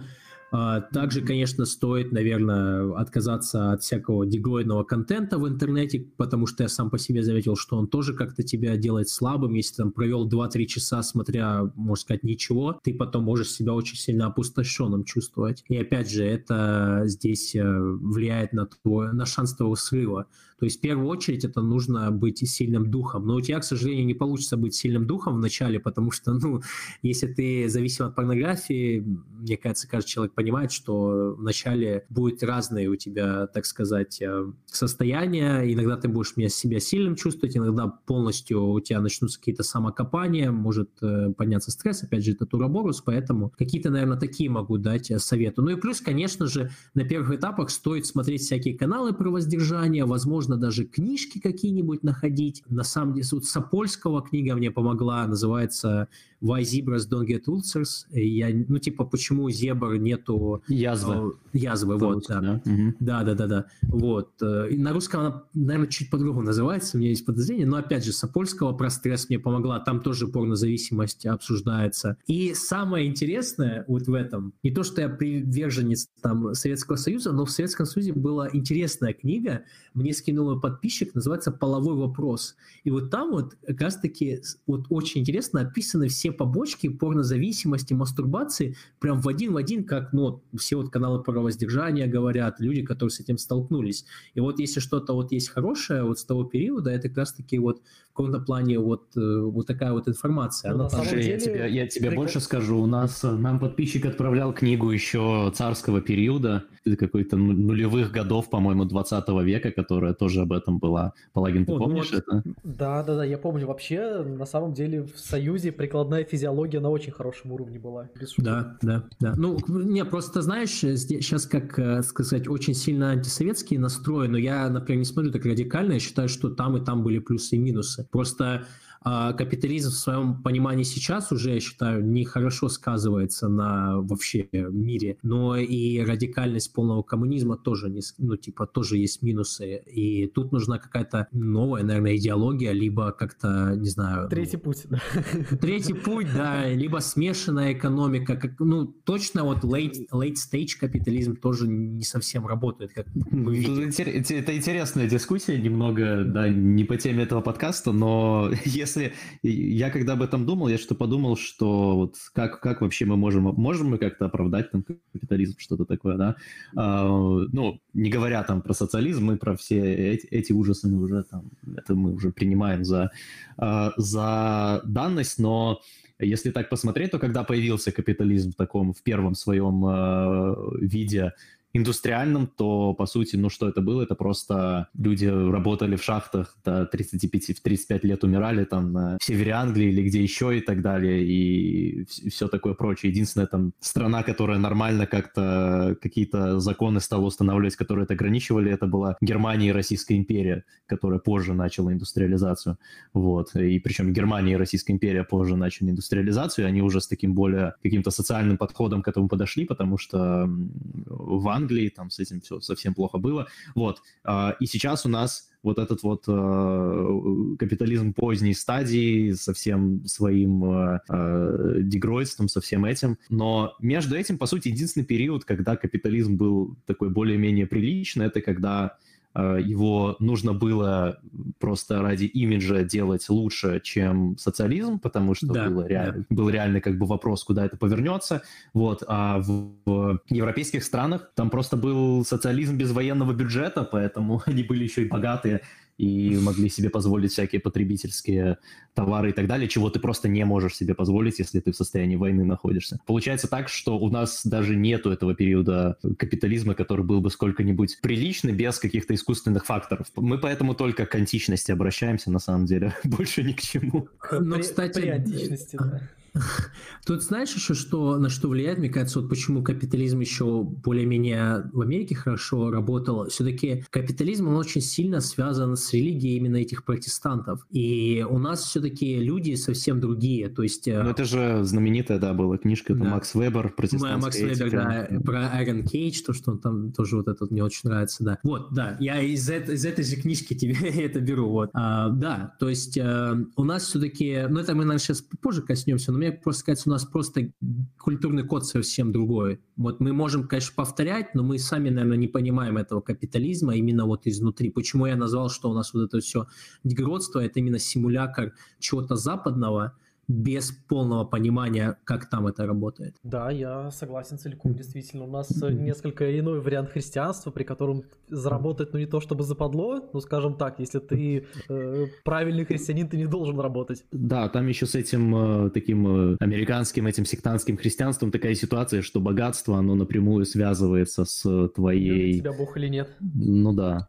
вроде Да, того. да, да, вот как раз-таки, да. И у нас просто люди другие, у нас плюс еще было и социализм, и, и вот то, что сейчас происходит, да, у кого-то получается зарабатывать, но опять же, многие люди у нас зарабатывают не на каком-то супер-гипер труде, а именно вот как раз-таки, ну, просто как можно быстрее легче. У нас все-таки все равно, мне кажется, люди не, не так сложены, как э, в Америке ну, ты когда там живешь, ты это понимаешь очень отчетливо. Ну, я думаю, что мы очень-очень много всего интересного э, обсудили о порнозависимости и так далее. Ты дал несколько очень полезных советов. Я, я бы от себя добавил э, предостережение на тему того, что, что у вас на самом деле нет выбора. Вот если вы это слушаете, вы с этим как-то боретесь, да, надо понять, что э, у вас есть только два варианта. Это либо полностью загубленная жизнь, либо это жизнь полная каких-то достижений, позитивного опыта, созидания и так далее. Других вариантов нет, потому что, ну, когда-то, может быть, может быть, если бы у вас не было этой э, зависимости, то вы могли бы прожить просто среднюю жизнь и не, не задумываться об этом. Но на самом деле, если у вас это есть, если вы сейчас с этим боретесь, вы должны понять, что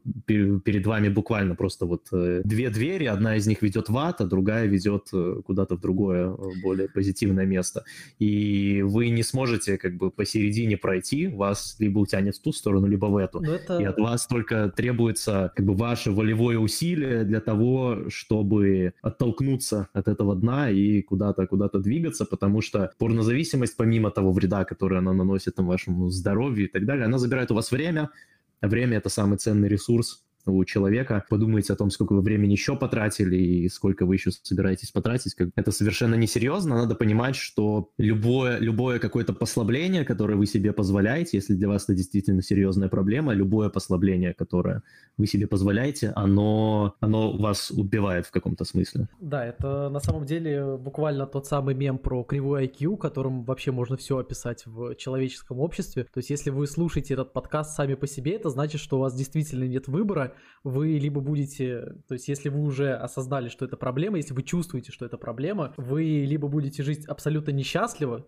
потому что не смогли это побороть, либо все-таки сможете это побороть и проживете жизнь лучше, чем 99% населения Земли. Да, и сейчас напоследок добавлю а, насчет того, что две двери есть, только да, я согласен, что нет посередине ничего, потому что если уже столкнулся с этим, значит, у тебя предрасположенность к зависимости. А здесь, наверное, проблема других воздержательских каналов, которые я хотел сказать, это когда уходят полностью в какую-то, ну, вот радикально, в радикальную сферу, то есть начинают прям все ненавидеть, все, что связано, вот, не знаю, там, с красотой, с э, женщиной, хотя а, тоже, конечно, это отдельная тема, что происходит в мире, так сказать, отношений, но все же все равно нужно как-то адекватно подходить к этому, опять же. То есть э, вот я как-то для себя нашел этот баланс и пытаюсь его придерживаться. То есть я понял, да. что для меня 100% порнография, 100% мастурбация нехорошо для меня. Но если там, не знаю, вот я вижу какую-то девушку потенциально для себя, я не буду полностью там отказываться и все. Хотя, опять же, я тоже на это очень рационально смотрю. Если я понимаю, что сейчас какой-то переломный для меня момент, и я хочу что-то добиться, я, скорее всего, не буду искать отношения.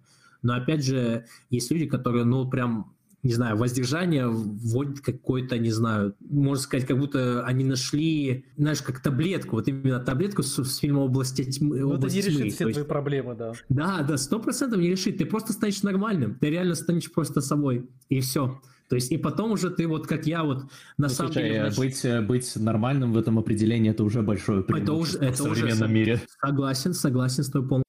Просто ты станешь нормальным, потом у тебя появятся новые какие-то, не знаю, интересы, хобби, и реально тогда ты начнешь кайфовать. Ты, на самом деле, порнозависимость еще полностью убивает возможность найти себя на самом-то деле, потому что опять ты не будешь действовать, и, во-вторых, у тебя мозг будет настолько не нормально работать, не будет функционировать, что ты будешь постоянно метаться с одной стороны в, друг, в другую. Опять же, сейчас мы про Америку будем говорить, это одна из причин была, почему я там очень долго, на самом деле, задержался. Должен был, на самом деле, достаточно раньше приехать. Вот. Поэтому это стоит тоже не забывать. Все-таки э, нужно быть рациональным человеком, и плюс э, воздержание не поможет полностью избавиться от всех проблем. Вы просто наконец-таки начнете себя находить, и другие проблемы сможете начать постепенно решать. И это очень важно, потому что многие люди, мне кажется, и до этого не доходят. Ну, мне поэтому я на самом деле считаю, что твой канал, я там не все смотрел, но достаточно э, много, там, особенно несколько месяцев назад я слушал э, то, что когда ты переехал, вот мне было mm-hmm. интересно твое мнение, я тоже слушал эти э, видео, и он, конечно, очень сильно отличается в позитивную сторону. От... Я на русском никакого другого контента вообще не знаю на эту тему, mm-hmm. но даже то, что есть на английском, то, что я когда-то там несколько лет назад изучал, в принципе, гораздо хуже, чем то, что ты делаешь, потому что, Спасибо. как ты сказал, да, оно может быть, может быть, оно как-то слишком радикально или просто, да, это, может быть, мы как раз сейчас плавно в эту тему перейдем, но американцы, они такие очень радикальные люди сами по себе, то есть они, как, как мне кажется, да. если уже появилась, у человека есть какая-то одна идея, и все, и он будет ее, он будет ее доить, эту корову, пока у нее вымя не отвалится. Да, очень, очень узколобые, на самом деле, люди. То есть это плюс и минус, конечно, может быть, но на самом деле это так не сильно разносторонние там люди живут. Ну, и это случается с людьми довольно часто, которые... Ну, это, это такой синдром, знаешь, анонимных алкоголиков, да, то есть ты свою зависимость поборол, ты, перест... ты бросил пить, но теперь вся твоя идентичность завязана на том, что ты не пьешь. И да, вся и твоя вот идентичность, и ты, и ты всех да, других да. хочешь конвертировать в свою веру. Именно, именно. А ведь всего лишь это просто, э, так сказать, ступень, которую нужно пройти, забыть и продолжать путь, не знаю, дальше двигаться. И поэтому я, например, тоже не пытаюсь там просто, знаешь, сидеть и говорить там, о, воздерживаюсь, пацаны, классно. Я пытаюсь, не знаю, вот. У меня, на самом деле, большая любовь к философии, вот ко всем этим идеологиям тоже выросла после того, как я начал воздерживаться. То есть я до этого был, так сказать, заинтересован, но вот именно на каком-то более, так сказать, глубоком академическом уровне, прям книжки об этом читать, я стал вот, наверное, после первого года моего воздержания. И я понял, что, например, для меня это интересно. Мне, мне вот реально я кайфую. Я прям, не знаю, прям что-то в мозгу моем прям зажигается, когда я, например, какую-то новую интересную информацию получаю. Тот же, например, не знаю, там год назад я вот Бодриара для себя раскрыл, да, его симулятор, что мне лично кажется очень классно описывает многие вещи, которые особенно происходят в России в Америке, да, наверное, и по всему миру. Вот, и когда я его читал, я прям реально кайфовал кайфанул как-то интеллектуально. Как-то сложно это объяснить, но вот прям реально прям классно было. Раньше я так не мог делать. Раньше я не мог даже это, этого почувствовать, когда я был в этой зависимости. Последнее, наверное, что мы хотели бы обсудить, это, конечно же, э, твою жизнь на Западе, твой переезд в Россию и твои какие-то впечатления по этому поводу. Ты это довольно подробно описывал у себя на канале, но угу. я думаю, что сейчас, после того, как ты какое-то время уже здесь прожил, и, опять же, мы живем примерно в одном месте, можем, наверное, э, ну, да. что-нибудь... Ну и плюс у нас как бы относительно похожий опыт, да, я никогда не был на североамериканском континенте, но я сколько лет, семь, наверное, жил в в Европе, поэтому это, ну, это другой опыт, но в чем-то похожий. Мне кажется, мне кажется, он достаточно похожий, как мне кажется, ну, потому что я часто общаюсь с другими, так сказать, возвращенцами, и а, ты, ты, тем более ты жил в Германии, и мне кажется, Германия в каком-то плане, вот именно как она давит на русского человека, очень похожа с Америкой. Она давит немножко по-другому, я бы сказал. Ну, как бы я не могу оценить, как это в Америке происходит. Но она как-то, знаешь, больше в глубину давит, чем как-то, чем какими-то внешними маркерами такими. Не, я не знаю, как это объяснить, да, это сложный очень процесс. Ну, да. и Америка тоже на самом-то деле в глубину давит. Это все, мне, мне вообще кажется, что вот именно как мы родились, вот, э, так сказать, русские люди, а я вообще русскими людьми считаю не именно, что ты там просто русский, если ты на русском языке разговариваешь. То есть у нас на самом деле там, ну, много людей, много наций смешанных, и если вот ты родился родился в России, ты на русском языке разговариваешь, то для меня ты ну, русский, потому что язык определяет очень многое на самом деле в человеке. И э, находясь там, просто некоторые люди, мне как кажется, забывают все остальное и просто наслаждаются тем, что они могут, например, потребить какую-то вещь гораздо легче, чем, например, человек в России, да? Слушай, ну это такое абсолютно, абсолютно что-то инфантильное, типа мне разрешили гулять э, до 11. Именно, канал Чиш Нью-Йорк на самом деле. Да, типа того, вот. Я прекрасно знаком с этим каналом, вот. А, и они забывают все остальное. То есть полностью забывается, что помимо этого есть какие-то вещи, которые тоже очень сильно важны. И мне кажется, люди, которые постоянно как-то показывают там тем же русским, то, что вот гляньте, я там себе последний iPhone купил вот в первый день легко, я там таксист. Мне кажется, они как раз-таки как-то себя пытаются обманывать, доказывать, что вот как бы классно хороший выбор сделал, потому что на самом деле, находясь в Америке, как минимум, не буду за другие страны говорить, за ту же Германию не могу говорить, но находясь в Америке, ничего не остается, кроме того, чтобы вот, так сказать, мастурбировать на свой банковский счет и покупать вещи, потому что все остальное тебе, в принципе, не принесет э, много удовольствия, потому что шутки другие, культура другая, а шутить, например, на многие вещи, вы, наверное, понимаете, нельзя там, а, то есть э, у нас на самом деле такой парадокс, мне кажется. Вот несмотря на то, что Америка борется типа с расизмом, да, вот это вот все у них э, технократические вещи происходят, на самом-то деле Америка гораздо больше, так сказать, э, российская страна, чем Россия, как мне кажется. Может быть, я не прав. Ну, исторически, Такого... да, точно, это 100%. Исторически 100%, что... но у нас, вот мы в Питере живем, да, я вижу, например, что, ну, у нас много африканцев сейчас в последнее время, мне как кажется, как минимум. Вот, ну, есть, точнее, они, точно, я их вижу. И на них как-то не смотрят странно. То есть нету такого, что там они как-то себя униженными чувствуют, я больше чем уверен. Ну, и я смотрел интервью с африканцами, мне просто было интересно, да. А в той же Америке, да, иллюзорно, там нету расизма. Ну как произойдет какая-то нестыковочка, особенно если это будет какой-нибудь не вот именно обычный американец, и расизм польется, и там гомофобские вещи польются и тому подобное. Но там вот как раз-таки вот эти вещи, они нездоровые. Люди, людей именно принижают с помощью того, что нельзя какие-то слова говорить, и при этом же они внутри, я уверен, что те же там жесткие расисты и тому подобное. Э, мне кажется, это доказывает мою теорию тем фактом, что многие люди говорят, что вот к русским относятся хорошо, так же, как ко всем в Америке. Но а, так как я...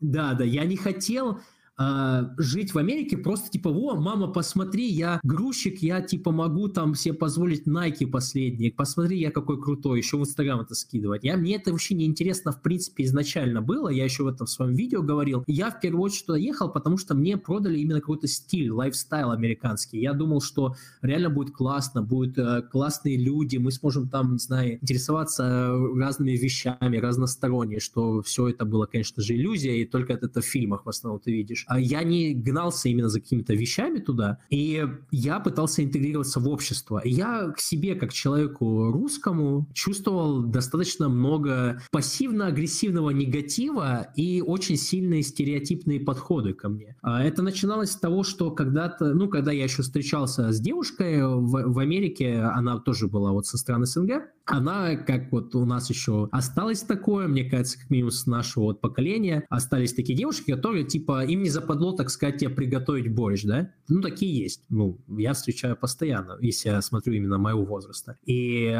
мы как-то жили с американцами в одном доме, и они считали, что я свою девушку пижу, так сказать, поэтому она мне готовит. То есть это, это в прямом тексте мне потом это сказали. То есть, э, ну, то есть они вот в состоянии представить себе, что... Что женщина готовит постоянно мужчине по вечерам. Это невозможно. У них в голове это просто сама типа, вот хочет. все, конец типа рабства. А, и это не то, что мои там вымыс... вымысел какой-то в голове. Мне это говорили потом впрямую, когда у меня начался там конфликт с одним американцем с Мичигана. Ну, я когда в Лос-Анджелес переехал, я, так сказать, жил в доме с разными людьми, вот, потому что не мог себе сразу позволить там заехать в квартиру. И от этого начиналось, потом мне когда-то даже Мекс один, это была не шутка, это, ну, то есть я могу троллинг, как мне кажется, разобрать. Один Мекс прям на меня сильно агрился, потому что я русский, ему казалось, что я типа хакер, это, блядь, реально было. Потом а, меня назвали коммунистом, когда я в Йеллоустоне работал, тоже вот такие вот именно узколобые, вот эти вот с деревень американцы, в прямом смысле, типа, вот коммунизм, у них до сих пор Чехословакия существует, у них до сих пор коммунизм в России, я не шучу причем. Да, конечно, там находясь э, колбасным иммигрантом э, в Лос-Анджелесе, где все иммигранты, конечно, к русским никак не будут относиться, потому что ты просто куда-то там ходишь, э, пытаешься выжить, да, но если ты реально пытаешься интегрироваться, все равно будет вот какое-то другое отношение к тебе. Вот именно стереотипы все будут на тебе работать. Это я лично на себе испытал, я не пытаюсь там как-то играть как себя как жертву. Мне, в принципе, это неинтересно, и на меня это сильно как-то не, сказ... не сказывалось, точнее. Я, так скажу, я на это смотрю с той стороны, что, ну, типа, смешно, типа, вот я расскажу на подкасте об этом, либо друзьям, но я никогда не чувствовал, типа, вот, блин, а прессинг происходит. Я вообще не понимаю этого никогда, когда люди настолько сильно эмоционально на это смотрят, потому что в любом случае у всех наций есть стереотипы, в любом случае есть какие-то, можно сказать, около российские шуточки, их просто можно, ну, опустить, и какая разница, вот. Слушай, ну ты на это, ты на это не, не реагируешь эмоционально как раз-таки, как раз-таки потому, что ты русский на самом деле, да, потому да, что на если самом ты, деле я, я... если бы ты был из какой-нибудь маленькой страны, которую там 10, 10 раз за последние 100 лет завоевали одни, другие, третьи, и там, где какой-нибудь постоянный этнический конфликт, я думаю, ты бы обижался на это, конечно. Возможно. Но да, из-за того, что ты русский, да, ты, у тебя такого нет, потому что ты, кто не был по молодости либералом, пусть первый бросит в меня камень, да, но тем не менее все равно из-за из твоей как бы культурной среды и происхождения и так далее, ты понимаешь, что, ну, я представитель одного из там великих народов в истории, которых там пять штук всего в истории было или восемь. Поэтому то, что какой-то крестьянин американский э, мне что-то сказал, ну, ты на это не ну, будешь да. как-то обижаться, да? Да, вообще, мне, в принципе, хотя, честно я тебе скажу, ты, наверное, тоже это замечаешь. Да, это надоедает, это больше, знаешь, как для меня было? Это было знаешь, э, не в сторону даже американцев, а вот именно вот в сторону этих, я их так называю, типа национальные куколды, именно вот эти вот русские, э, которые колбасные иммигранты, которые туда приезжают, у них какой-то есть... Ну, знаешь, есть же такая теория, что вот Америка есть, она э, прям мировой лидер, и многие страны, это ее, можно сказать, а, ну, она оккупант, она оккупирует страны. Вот именно а, ментальность человека, который чувствует, что его оккупировали, вот именно вот такая вот ментальность человека слабого, который переезжает в Америку и сразу же начинает там русские такие, русские вот такие, и он к американцу относится как к богу. Такие есть люди, я думаю, что живя в Питере, вы тоже таких знаете, ну, встречали как минимум, вот именно, как таки либеральные, очень сильно настроенные люди, которые, ну, вот, любят вот все эти вещи, западную ценность, ценности, некоторые из них никогда вообще не были на Западе, некоторые вот и переезжают туда и все равно продолжают так себя вести. Я таких людей, честно говоря, не понимаю, потому что такого, мне кажется, это своеобразная так сказать, э, это проигрыш российской медиа, не знаю, это проигрыш э, специально, не специально, это надо, опять же, уходить в какие-то там те теории и так далее, но это реально проигрыш, потому что э, в эти все зумеры в медийной среде люди, они себя реально чувствуют э, хуже из-за тупо, потому что они из России. Вот ты сейчас просто за это затронул, затронул вещи, может, потому что я ребенок 90-х, у нас еще такого жесткого не было, куколдизма, так сказать, национального, но среди многих людей это прослеживается. Они сразу себя оценивают типа ниже плинтуса, потому что они там вот не, не цивилизованные европейцы, либо не цивилизованные американцы. Ну, я позволю себе, да, я, я позволю себе не согласиться здесь, потому что э, это, конечно, правда, то, что ты сказал касательно э, большого количества людей, но мне кажется, в более молодом поколении в России, ну, я это говорю, потому что у нас, во-первых, э, подписчики в основном все такие, да, и э, в жизни тоже встречаю людей, общаюсь ну, и так отлично. далее. Э, гораздо больше людей все-таки значительно более здравое мнение обо всем этом имеет. То есть, знаешь, знаешь, всего... зумеров проще на самом деле со всем этим, чем у тех же миллениалов. Ну, меньше, мне кажется, меньше становится людей, у которых идеалистическое представление о Западе. Да, я имею в виду наоборот, что как бы больше людей, у, которого всего, у которых всего этого нету. А, а вам не кажется, что, скорее всего, вот как раз-таки прошлый год на это повлиял, потому что сколько было этих всех райц и... Вот это очень все... сильно повлияло, это очень да, сильно да, повлияло, да. это уже продолжалось какое-то время, но вот последние, там, 20 и то, что было в этом году, это очень-очень сильно повлияло. Это, во-первых, очень сильно включило какие-то действия со стороны и правительства, да, потому что там все те действия, которые стали предприниматься касательно западных компаний, которые работают в России, особенно медиакомпаний, так называемых, да, которые которые на самом деле только занимаются подрывной деятельностью преимущественно, mm-hmm. вот, э, под прикрытием э, какой-то, какой-то деятельности, просвещения и так далее. Я думаю, что это был такой wake-up call как для правительства, так и для многих людей, молодых особенно. И даже среди тех, кто уезжает там на Запад, и потом многие очень возвращаются, сейчас ни один европейский город на самом деле близко не стоит с Москвой по уровню возможностей. Буквально ни один. Это как бы факт э, неоспоримый. Да, там есть, э, не знаю, нулевой налог э, в Нидерландах на бизнес в определенных местах, там есть какие-то вещи. Но по факту, если ты из Берлина, допустим, приезжаешь в Москву, ты приезжаешь в будущее на 5-10 лет. Вот. Блин, даже а... в Питер на самом деле, если честно. 5, но там на 2-3 года точно. Ну да, да, да. То есть э, даже если говорить о каких-то таких чисто матери... материальных вещах, вещах. Да, конечно, в России это все сконцентрировано преимущественно в Москве, но и там тех э, региональных центров, которые сильно развиваются, их не так много, но тем не менее их все больше и больше. И постепенно, мне кажется, этот вот момент, который ты сказал, мы по, по этому поводу много, мы тоже это много обсуждали, но мне кажется, что это даже меньше этого становится. Наверное, это, знаешь, почему? Во-первых, я в интернет-среде, ну, в Америке, когда находился, все-таки смотрел, что люди пишут, да, про Россию и там Америку. Мне кажется, в интернете, скорее всего, самые такие громкие люди находятся, и, возможно, из-за этого у меня так, такая сложилась э, да, ситуация правда, в голове. Все самые возможно. Да, да, да. Возможно, возможно из-за этого этого, я так думаю. Вот. Э, возможно, просто в том же... А вот в Питере вам как кажется? В Питере больше, то есть все равно пытаются как-то ценить то, что у них есть здесь, или все-таки все равно рвутся на Запад? Я не знаю, что сейчас преобладает. Да, конечно, вот mm. куча всего этого, типа, нужно обязательно съездить в Финляндию 10 раз, потому что там, mm. конечно же, гораздо круче. Ну, я так не считаю, например, ну неважно, хотите съездить, съездите. Все равно вот нет такого, что в мейнстриме вот это вот поклонение э, Западу, этого, этого точно нету. То есть, конечно, есть какие-то зумеры определенные, есть какие-то, я не знаю, совсем люди, которые живут западной повесткой, но, блин... Ну, миллениалы, естественно, на самом даже, деле. Даже, да, миллениалы, потому что зумеры гораздо более радикальны.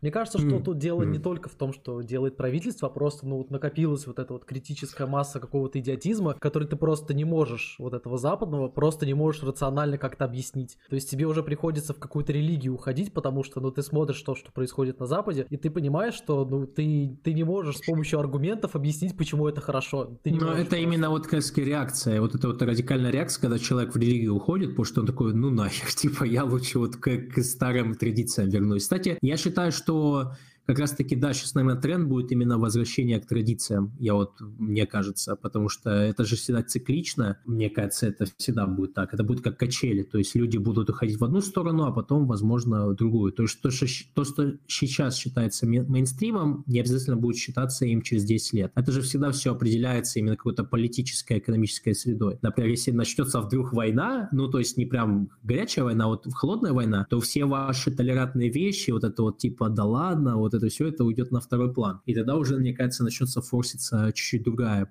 политика в той же медиа. Ну да, да, и я думаю, что, да, если вернуться к твоему вопросу, Санкт-Петербург, он как бы стереотипно суперлиберальный город, естественно, mm-hmm. это никто, никто не отрицает. Ну, я, кстати, с этим не согласен, я думаю, что не самый дегенеративный город далеко, да. во-первых, потому что здесь э, полярно находятся как бы центр именно русского патриотизма, национализма и так далее. В гораздо я большей степени, чем в Москве. Я заметил после Ростова тоже.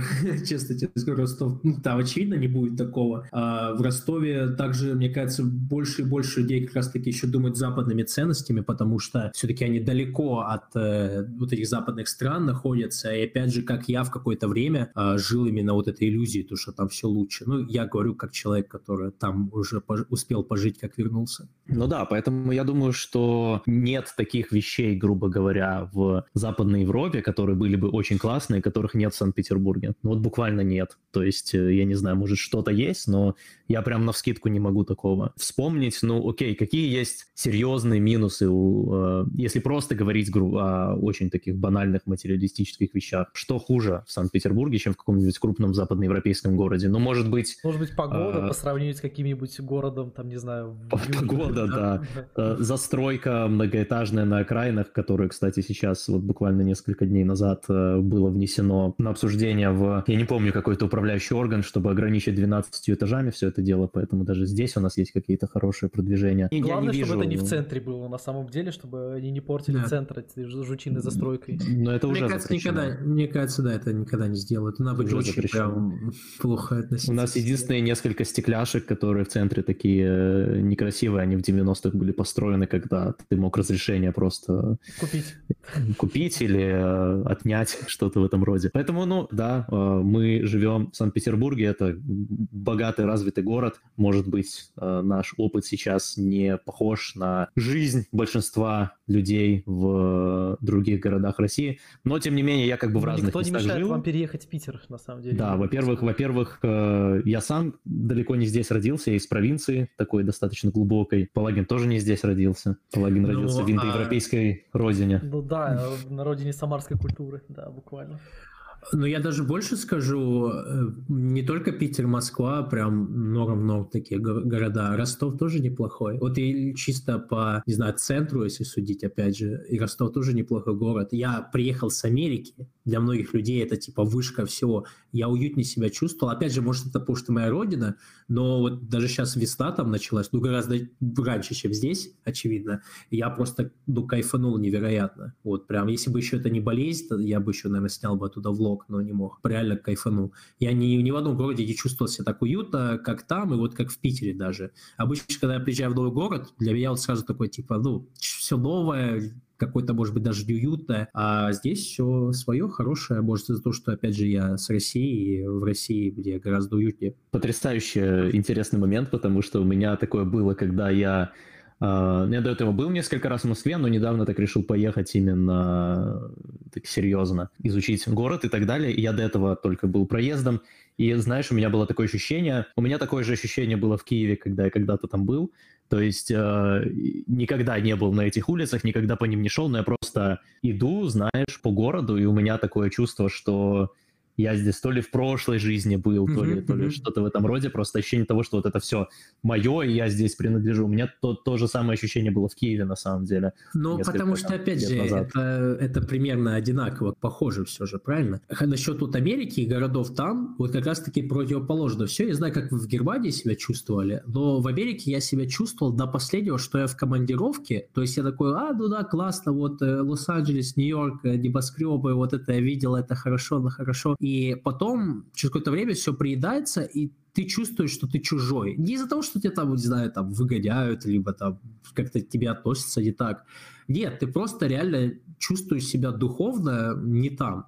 Я не знаю, как это объяснить, и чем дольше я там находился, тем больше мне все казалось, знаете, такое очень все фаталистически неправильно. То есть я начинал постепенно к жизни относиться так, типа, ну все, ничего не важно. То есть я как-то даже смысл жизни как-то начал постепенно терять. То есть да, я занимался какими-то вещами, развивался, несмотря ни на что, но вот какого-то глобального смысла не находил. Мне чувствовалось, что все я делаю как-то зря. Да, я там, не знаю, на самом деле я уехал, когда я наконец-таки так прям хорошо на ноги стал там в Америке, то есть у меня наконец-таки появился какой-то капитал, я как-то разобрался в этой стране, поездил по всей Америке, по идее я мог легко там постараться остаться, опять же, уйти на какие-то курсы, но почему я не стал этого делать. Во-первых, э, опять же, я чувствовал себя там так, как будто я в командировке, в гостях. Как бы это не хотели всякие либеральные люди опровергнуть, типа, какая разница, это не имеет значения, это имеет значение огромное причем. А во-вторых, э, Америка настолько эффективна в плане э, работы этих устроена, что если бы я взял бы и э, пошел бы на курсы куда-то в какую-то IT-компанию, а я успел поработать в Activision полгода, вот, как тестировщик в Лос-Анджелесе. Я понимаю, как эти все компании устроены изнутри, и если ты начнешь в них работать, ты должен именно погружаться в их культуру, навязывают тебе, опять же, навяжут свою культуру, и мне просто не хотелось этим заниматься вообще, в принципе, даже несмотря на то, что там можно, типа, деньги зарабатывать и так, и так, и так далее. Поэтому э, многие люди, мне кажется, должны все-таки, как бы это ни звучало, типа, вот по совковому, отстало, то, что там ты никому не нужен, но отчасти это правда. И то, что ты не нужен кому-то там экономически, ты нужен. Как всегда, иммигранты нужны. Там ты где-то нужно туалет вытереть, и кому-то нужно и диван вынести. Если ты хороший специалист, ты нужен, конечно же, чтобы эту страну улучшать. Но в итоге глобально если ты человек, который, не знаю, как-то чувствует все достаточно обширно, ты будешь чувствовать себя, опять же, на командировке, именно бизнес-трип, такой затянутый, возможно, даже люксовый бизнес-трип, э, то есть ты можешь жить в таком неплохом домике, ты можешь смотреть на всякие интересные там места, природные места, но в итоге я там чувствовал себя очень сильно потерянным, именно вот духовно. Ну, в этом плане, мне кажется, гораздо проще, когда у тебя меньше эмпатии, когда у тебя, в принципе, меньше способностей, чтобы ты как вот этот колбасный иммигрант уехал, и тебе было более-менее нормально, как тот же самый Чиш Нью-Йорк. Ну, мне кажется, они сами себя успокаивают очень. Возможно, они себя успокаивают. Я, кстати, я, кстати, соглашусь, я знал одну женщину в Лос-Анджелесе, она туда переехала, и я, кстати, почему ее знал, как раз таки, когда я перископил очень много, ну, перископом и пользовался, она-то тоже перископом занималась, даже как-то с ней встретился, и она все время была бухая, но при этом она говорила, блин, жизнь классная, вот я наконец-таки с Рашки уехала, как хорошо, блин, но при этом она не могла... пачки Ксанекса, да, все хорошо. Да, да, да, да, да, да,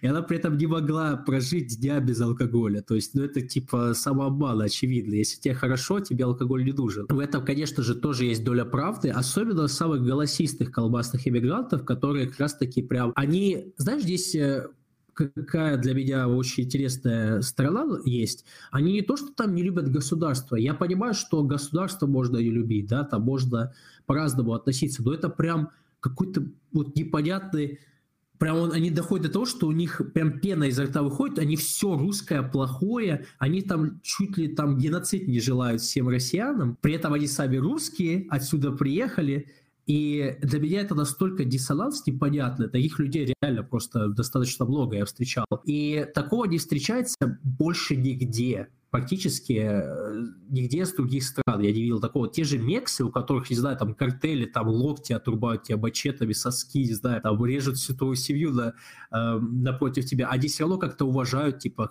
пытаются как-то свою культуру, наоборот, продвигать. А там, бывает, таких людей встречаешь, и они прям извиняются, что они с России. Вот реально вот господину вот этого американца, кому они подходят, говорят, oh, I'm sorry, I'm just from Russia, yeah, I know. Yeah. Типа, ну, они такие, там, не знаю, вот прям чувствуешь, что он унижает себя сразу же, вот просто сходу. И мне это очень, ну, странно. Я не понимаю такого подхода. Просто, я просто почему хочу сказать, мне кажется, опять же, здесь есть косяк маленький, в, у государства в том плане, что, к примеру, чтобы как-то воссоединиться с своей страной, мне понадобилось, например, читать вот как раз-таки литературу того же Достоевского. Не зря же называют это типа душой русской там, и тому подобное. Ведь у нас есть черты у нашего народа, та же, наверное, какая-то тоска, какие-то не знаю, может быть, подход реалистичный очень, возможно, негатив. Но ведь негатив – это часть жизни. Ты не можешь, как в Америке, находиться, постоянно улыбаться, а потом этот негатив скрывать с помощью таблеток. Негативным быть нормально. В этом ничего нет плохого. Чувствовать грусть, ничего в этом плохого нету. Поэтому я это еще, ну, как понял, туда переехал. Потому что в теории кажется классно, когда все улыбаются. Но что стоится за этими улыбочками, это уже другой вопрос.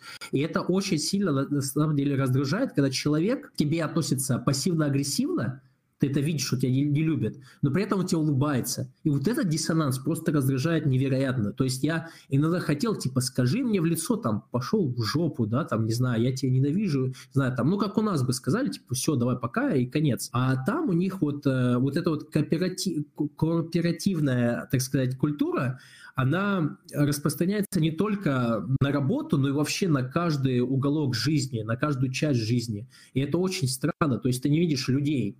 Как минимум с моей точки зрения, именно вот русской, наверное, точки зрения, для тебя это кажется как будто не люди. И вот эта вот именно формулировка не люди не только мной использовалась, я с кем не разговаривал, другими какими-то мигрантами, тоже такое есть. Для нас, для русского человека, это кажется странным. Но мне кажется, многие закрывают глаза, потому что, типа, ну, в теории звучит весело, и можно как-то на это закрыть глаза, потому что все-таки я могу себе позволить там телефон новый, либо вот я представляю свой дом, виллу, которую я там заработаю когда-то, будет классно, не знаю, там сфоткаюсь в инстаграмчик, покажу, как мне хорошо. Но при этом, мне кажется, и люди, которые имеют очень много вещей, тоже чувствуют себя, наверное, какими-то не совсем счастливыми, потому что ведь э, не только в вещах счастье находится. И на самом деле и матери... с материальным-то богатством становится все не так просто уже. Вот. Ну, а, это, конечно, наверное, уже тема, да. Да. тема отдельная, которую мы сегодня уже не будем затрагивать, потому что она такая большая. А вот э, еще один, э, один такой вопрос есть, э, мне пришло в голову. Я, как я уже сказал, да, я не был в США, но очень многие люди, которые были в Америке или там жили, они говорили, что вот это вот то чувство, которое ты Э, сейчас описал, которое ты там испытываешь, оно очень хорошо запечатлено в каком-то американском кинематографе, в частности, Дэвида Линча фильмы и какие-то еще, да. Дэвид Такой... Линч, кажется, слишком сюрреалистичный. Мне кажется, он именно... Если честно, честно я тебе скажу, фильм, который суперски просто доносит, лучше любого другого фильма, это «Строжик», которого этого Херзека, немецкого, который режиссер. А, Херцог, да? Да-да-да, вот Строжек. Вот этот фильм топовый, он, он просто вот доносит это все на каком-то супер, не знаю, реально метафизическом уровне, который прям ты чувствуешь. А Дэвид Линч, э, возможно, да, потерянность, потому что таки там сюрреализм, вот эта вот какая-то аморфность, возможно, да, я с тобой соглашусь. И, кстати, ты можешь быть прав, знаешь почему? Потому что именно в Америке мне стали очень сильно нравиться фильмы Дэвида Линча, вот это вот раздумать, и вот это вот все. Возможно, в этом тоже есть доля правды. Но все-таки, наверное, из-за того, что я знаю фильмы, которые прям на тему иммиграции в Америку, типа Строжика, поэтому для меня и типа вот топчик. То как и Брат 2 на самом деле. Брат 2 тоже очень хорошо это описывает. Mm-hmm. Советую, вот как иммигрант в Америку, я хочу сказать, что до сих пор актуально все там. Я думаю, что последний, последний такой вопрос, может быть, заключительный. Это очевидно, что твой канал и вся твоя деятельность в информационном поле, она так или иначе направлена на какую-то помощь молодым мужчинам в современном мире. Вот, я не знаю, как бы в какой степени это для тебя сознательно, в какой степени это просто побочно происходит. Если отвлечься там и от э, порнозависимости, от других этих вещей. Какие бы ты сказал основные проблемы вообще, с которыми сталкивается молодой мужчина в современном мире, и какие есть пути, чтобы ты так, ну, в общем, просто описав, что бы ты посоветовал сделать, чем бы ты посоветовал заняться и так далее? Наверное, все-таки отсутствие дисциплины полное у мужчин, Опять же, это с какой-то стороны связано. Все вот эти темы, которые мы с тобой обсудили сегодня, они связаны будут, скорее всего, очевидно. Но, скорее всего, потеря мужской какой-то именно именно вот мужественности, потеря мужественности. Это очень много кто видит. Опять же, это причина, почему, возможно, каналы типа там Питерсона популярны, да, это заменяет отца, это типа опять, э, типа, чтобы почувствовать себя мужиком и так далее. Ну, и, батя, батя сторчался, я слышал.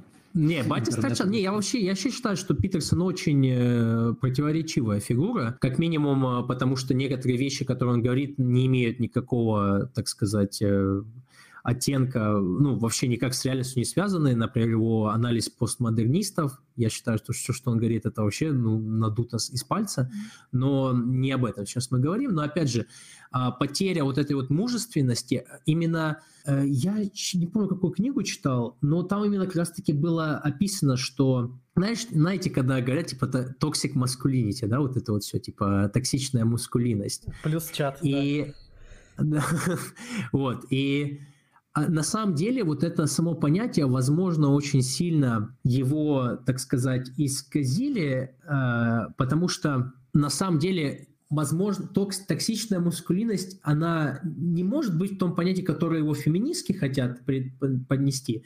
Есть, например, человек, мужчина, который не вырос, да, и он стал инфантильным. Это вот эта вот токсичная мускулинность со стороны младенца, то есть ребенка, который ноет постоянно, который ничего не хочет делать, который ищет виноватых, э, который а, не знаю, ну, именно вот такой инфантильный человек, это тоже можно, по идее, назвать токсичностью, только вот именно токсичностью, токсичностью в правильном понимании. Вот. Здесь такое есть. И вот как раз-таки нет транзиции в мужественность, вот реально мужественность, то есть э, все вот эти хорошие качества мужчины. Сейчас они вымирают. Очень многие мужчины, мне кажется, не чувствуют никакой идеологии. Я как-то общался с одной девушкой, ну, не совсем умной, но она мне вот говорила, типа, вот сейчас мужчины очень стали слабыми я, и она это имела в виду в плане каком-то коммерческом, то есть, ну, никто не хочет зарабатывать и тому подобное, но, мне кажется, многие не хотят зарабатывать не из-за того, что им просто лень, да, просто лень, хотя тут тоже, конечно, этот фактор играет. Ну, может, опять со своей колокольни на это смотрю. Когда нету идеологии, когда нету какого-то направления в жизни помимо денежного, у мужчины, мне кажется, не может быть мотивации к жизни. Если раньше это была семья, а сейчас, в принципе, семейный институт типа хотят э, презирать, да, типа зачем это, это не нужно и тому подобное. Поэтому и мужчина, в принципе, не хочет разносторонне развиваться, никак развиваться, в принципе, не хочет. Это чувствуется полнейшая какая-то безысходность, потому что все-таки мужчина по себе это творец, и он должен либо создать семью, либо создать какую-то, не знаю, интересную, не то что идеологию, может там книгу написать, я не знаю, творить именно. Нужно быть, каждый мужчина, мне кажется, должен как-то, как хобби как минимум заниматься этим. Ну, мы вот. советуем э, тысячелетнюю империю строить, на самом деле. Ну, ли, ну, это понятно, вот. Ну, что-то, хоть либо империю строить, либо, не знаю, там, нарисовать картину. Ну, хоть что-то делать нужно, вот. А, и поэтому, э, ну, опять же, все начинается, мне кажется, с идеологии, и, опять же, здесь э, проблема именно какой-то философского образования. Я это уже говорил, мне как кажется, а, потому что философия не приносит денег, но философия приносит гораздо больше, мне кажется, даров человеку, чем просто денежные. Ведь э, это как база, можно сказать, как база, чтобы как-то размышлять, думать. Ведь не обязательно нужно жить, э, как тебе написано в какой-то философской книге, но ты можешь просто прочитать и размышлять об этом, не знаю, ага, окей, я согласен, не согласен. То есть э, это тоже, ну, хорошо работает, мне кажется, для человека особенно для мужчины. Ведь, э, опять же, сейчас будет супер, наверное, сексизм какой-то у меня здесь. Но я так понимаю, тут все нормально с этим делом, если что-то такое сказать. Вот. Но я считаю, что все-таки девушка сама по своей натуре всегда ведомая на самом-то деле. Человек, она, она может быть ведомая. Я ну, Мы говорили об этом, да, что женщина всегда конъюнктурная. Да, то есть э, если сейчас в мейнстриме девушки со всех там инстаграмов и так далее говорят, вот так себя надо вести, и мужчина при этом слабый, он будет себя как бы подчиняться именно вот этой девушке. То есть он подумает, ага, так себя должен вести, чтобы было все хорошо. Но на самом деле, я опять же своего даже опыта вам скажу, я даже несмотря, что я сдрачивал свою порнографию, никогда сильно не прогибался в этом плане. У меня всегда были какие-то принципы, то есть я никогда не встречался с девушкой, которая курила, например, либо там вейпом или бухала, вот. И даже если я видел, что девушка примерно в эту сторону катится, либо говорит, это нормально, потому что там кто-то искал, я сказал, говорил нет. И девушка никогда, если она тебя как-то нормально уважает, она никогда не будет тебе говорить, да нет, да пошел ты, кто такой, чтобы мне указывать. Ну, если у нее, правда, сильно мозги не промыты, просто нормальная девушка. А, и поэтому я хочу сказать, что мужчине нужно самому строить свою империю, и девушка, она как бы с ним просто будет идти рядом. Опять же, это против, типа, звучит этих всех мистических э, идей, но я просто на своем личном опыте ну, доказывал это очень много раз. То есть девушка может быть поначалу быть даже очень сильно феминистически настроена, но все равно она, если тебя по-настоящему любит или видит тебе мужчину, она все равно будет именно тебе как-то помогать, и а, твои мысли, твои какие-то видения, она будет принимать в итоге. Вот. Да, я с тобой, во-первых, конечно, полностью согласен. Есть даже такая, я слышал даже такой э, браток, что феминизм это такой большой щит-тест на самом деле. Мужчины позволяют всякие вещи с собой делать и позволяют женщинам э, вести себя отвратительно, и они начинают вести себя еще хуже для того, чтобы кто-то наконец-то, э, наконец-то взрослый человек какой-то встал, знаешь, в комнате и сказал, что э, так, мы вообще-то так не будем себя вести, э, да, мы будем вести себя нормально. А никто, а никто этого не делает. Да, согласен с тобой полностью.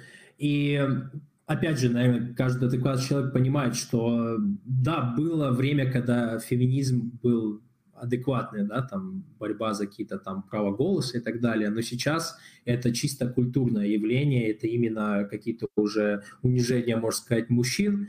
И здесь, э, что интересно, как мне кажется, это то, что феминизм тоже, можно сказать, э, вырос из-за того, что не было нормального мужского воспитания вообще в семьях. И мужчины в какой-то стороне, я бы сказал, виноваты в том, что это развивается на самом-то деле. Именно все, мне кажется, начинается как раз-таки со слабости мужчин. И та же порнография, та же недисциплина, она убивает в тебе мужчину, ведь э, качество мужчины — это в первую очередь дисциплина и добивания целей каких-нибудь. И вот это вот мужское начало, мужской стержень, он уходит постепенно от тебя, если ты не придерживаешься вот таких вот э, ориентиров. Это, ну, достаточно сильно можно увидеть, если вот как раз-таки ты ударяешься в порнозависимость, либо в любую другую зависимость. А, но мне кажется, именно порнозависимость каким-то хером она прям очень тонко играет на этом всем. Нельзя просто вот как... Вот порнозависимость просто она очень как раз-таки вот метафизическая больше мне как кажется. Потому что, ладно, там мастурбация, да, дофамин и так далее, но спорно это, помимо того, ты же себе как бы делаешь всякие изображения в голове. Твой ну, мозг это буквально может... психологическое оружие. Это именно, да, именно психологическое оружие. Это гораздо больше, чем типа побухать даже, я так, так скажу. То есть, да, бухать тоже плохо, но мы понимаем, это то есть вещество, которое погружается в твой желудок, расщепляется, и вот так вот происходит, да, там потом мозг на это реагирует. Окей. Но это вот э, и на порнозависимость, это почти как психоделика какая-то, которая даже тебя не просто расслабляет, как ЛСД, да, там и там, тому подобное, а вот именно еще в тебе создает какие-то комплексы, э, как-то из тебя делает очень инфантильного человека, то есть там очень-очень много разных побочек, и мне кажется, побочки различаются от человека к человеку в зависимости, какая у тебя психика. И хотя то же самое, конечно же, и происходит и с марихуаной, и с другими веществами, которые как раз-таки ударяют психику сильно. По поводу э, вообще самой концепции побочек, да, побочных эффектов. Я так понимаю, ты Насима Талеба читал, да? Получается, что, ну, у него была такая фраза, что, не помню, было это в «Антихрупкости» или в «Черном лебеде», что побочные эффекты — это на самом деле просто эффекты. То есть вообще сама да. концепция побочных эффектов, именно что они побочные, mm-hmm. это, это исключительно обман и игра словами, потому что все. побочные mm-hmm. эффекты — это эффекты, и все. Да-да-да, это вот как раз-таки, чтобы сориентировать тебя на какой-то положительный аспект, вот такой будет эффект, а вот побочные эффекты, ну да, типа они могут быть, наверное, но на самом деле не всегда есть, к сожалению. Поэтому мне кажется, как раз-таки вот э, помимо этого всего, мужчинам это именно... Короче, в общем, читайте книги, философствуйте, не знаю, находите единомышленников, потому что это очень важно. Я считаю, что э, человек – существо социальное, особенно русский человек, давайте начнем с этого – всегда было так, что люди формировали свои кружки, какие бы они гениальные не были, индивидуалисты бы они там бы не были, все равно всегда формировались кружки каких-нибудь там интеллектуалов, да и дегроидов, разные кружки бывают. Формируйте кружки, пытайтесь находить людей по интересам, да даже вот канал заведите, я как завел, вот мы сейчас на подкасте с вами что обсуждаем. Вот, это всегда типа помогает, действуйте. И мне кажется, сейчас э, с этой всей информацией большинство мужчин знают э, все эти, так сказать, pitfalls, ну, короче, ямы, которые можно э, загрести себя Поэтому ловушки, их надо просто да. избегать. Да, ловушки, вот. И поэтому я считаю, что сейчас просто, как вы говорили в каком-то плане, в предыдущем подкасте, вот перед нашей записью, хочу послушать, то, что все, что вам говорят в мейнстрим-медиа, лучше делать наоборот. Вот. Это работает на самом деле. А в мейнстрим-видео вам говорят, типа, вот, надо там постоянно извергать там семя, чтобы да, не иначе было будет так простаты. Это... Да, да, да, да. Но надо задуматься, правда это или нет. Да. Я, кстати, в этом плане всегда говорю, да, я понимаю, в каком плане возможно может быть застой. Например, а если ты вот как раз занимаешься эджингом, и ты сам себя... Некоторые люди на самом деле себя самообманывают, они смотрят порнографию часами, не кончают в итоге и считают, что они не сорвались. Типа, все, ну все нормально, я же воздерживаюсь, семя это во мне. Но у тебя столько семени вырабатывается, что реально может быть застой. Это не, ну, ни один нормальный человек не будет, не будет там смотреть, возбуждаться на протяжении там часов пяти, например. Вот. Такой застой может быть. И опять же, вот эти все эксперименты, которые поддерживают какую-то агенду, они, конечно же, могут проводиться так, чтобы в твою пользу они были. Любой эксперимент, в принципе, можно предпонести так, что типа, ну вот я прав был, я молодец. Вот. Так что в этом плане еще всегда нужно над собой эксперименты ставить. Это не так сложно с тем же воздержанием просто попытайтесь месяц этим не заниматься. Никакого застоя у вас за месяц не будет. То есть, ну, это достаточно глупо так думать, мне как кажется. Я, конечно, не врач, но маловероятно, что у вас будет застой из-за того, что вы месяц там не подрочите. Вот. Поэтому... Сейчас будет, да, сейчас э, добавлю, добавим от себя э, еще э, именно по поводу воздержания какие-то совсем практические вещи. Полностью согласен со всем, что было mm. выше сказано, но есть еще несколько полезных вещей. Это сырой чеснок, берете дольки, нарезаете, тоненько оставляете полежать на 10 а, минут где-то, потому что в соприкосновении с кислородом при окислении там выделяется действующее вещество, и потом выпиваете как таблетки, жевать не надо. Запиваете водой, а, вычищает лишний эстроген из организма очень-очень хорошо. Вот. Э, можно есть сырой лук, чтобы увеличивать тестостерон. Это, конечно, тяжело, но нормальная тема. Многие, многие бойцы, боксеры про это знают. Э, это особенно до того, как какие-то другие вещества появились. Это очень известное народное средство. Грибы тоже очищают всякие вот этот токсичный эстроген, который э, остается. В целом, да, максимально вот, вот, вот эти вещи, витамин D, если сейчас зима и нету солнца, побольше быть на улице, побольше быть на солнце, вам все это поможет, э, потому что, ну, мое мнение в конечном итоге, да, я прошел как бы полный круг, и я пришел к тому выводу, что эти проблемы, они во многом как раз физиологические, и что та же, та, те же проблемы тревожности, которые у людей есть, они это просто, э, скорее всего, какое-то нарушение э, это микрофлоры кишечника просто, которое... Тоже возможно, да. да. Вот, ну я как бы я я не не э, идеалист и не материалист, я как бы вообще не хочу себя никак называть, но я просто знаю, что вот этот э, физиологический подход он он работает, и здесь нужно уцепиться за определенные ощущения, вцепиться в несколько таких э, э ощущений или мыслей, которые у вас возникают, и за них держаться. Во-первых, когда вы таким образом развиваетесь, ваша сила растет, вы испытываете настоящее счастье, да, не поддельное, не просто э, feel good chemicals, да, а что-то настоящее, что-то mm-hmm. истинное. Я теперь могу поднять больше веса и прочее, прочее, прочее. Вот. И второе, это когда, конечно, в любом случае, если вы долго все эти проблемы у вас были, нужно не испытывать, то есть вы как бы если срываетесь, то нужно просто тут же начинать действовать, как мне кажется, да, и тут же начинать заниматься продуктивной деятельностью, вообще ни в коем случае не застаиваться на э, мыслях о том, что ты сорвался или что-то в этом роде. Да, да. Нужно... Еще хочу просто добавить быстро, кардиотренировками лучше заниматься сразу же. Просто я сейчас скажу почему. И потому что на физические нагрузки у тебя не будет сил, скорее всего, возможно. А, а на кардио там думать не надо, ты все равно будешь как бы чуть-чуть себе гормоны эти хорошие вырабатывать, и будет легче тебе. Ну, я вот так вот делал, сразу говорю, я когда срывался, мог пойти побегать сразу же причем. Такой, типа, ну, у тебя когда именно этот момент, типа такой, воу, что я наделал, да, там вот эта ломка прошла, ты жалеешь, вместо того, чтобы жалеть, ты такой одеваешь кроссовки, окей, я пойду пробегусь. И это на самом деле очень сильно помогает. А, угу. Да, и вообще после того, когда вы все это сделаете, когда вы все это сделаете, у вас появятся ваши первые силы, которые вы можете на что-то пустить, а вам нужно переходить уже к следующему уровню, про который мы очень часто на подкастах говорим, что вам нужно просто найти свое дело, и дело не как хобби, а именно дело, которому вы сможете посвятить всю свою жизнь, то, что вам будет интересно, это может быть что угодно, нарисовать картину, создать какую-то компанию, что угодно на самом деле, просто то, ради чего вы будете готовы стараться, и после этого у вас буквально не будет даже мыслей каких-то, чтобы сорваться, потому что вы просто не будете чувствовать в этом вообще никакой необходимости. Это появится далеко не сразу, и до этого нужно будет дойти, но это рано или поздно произойдет.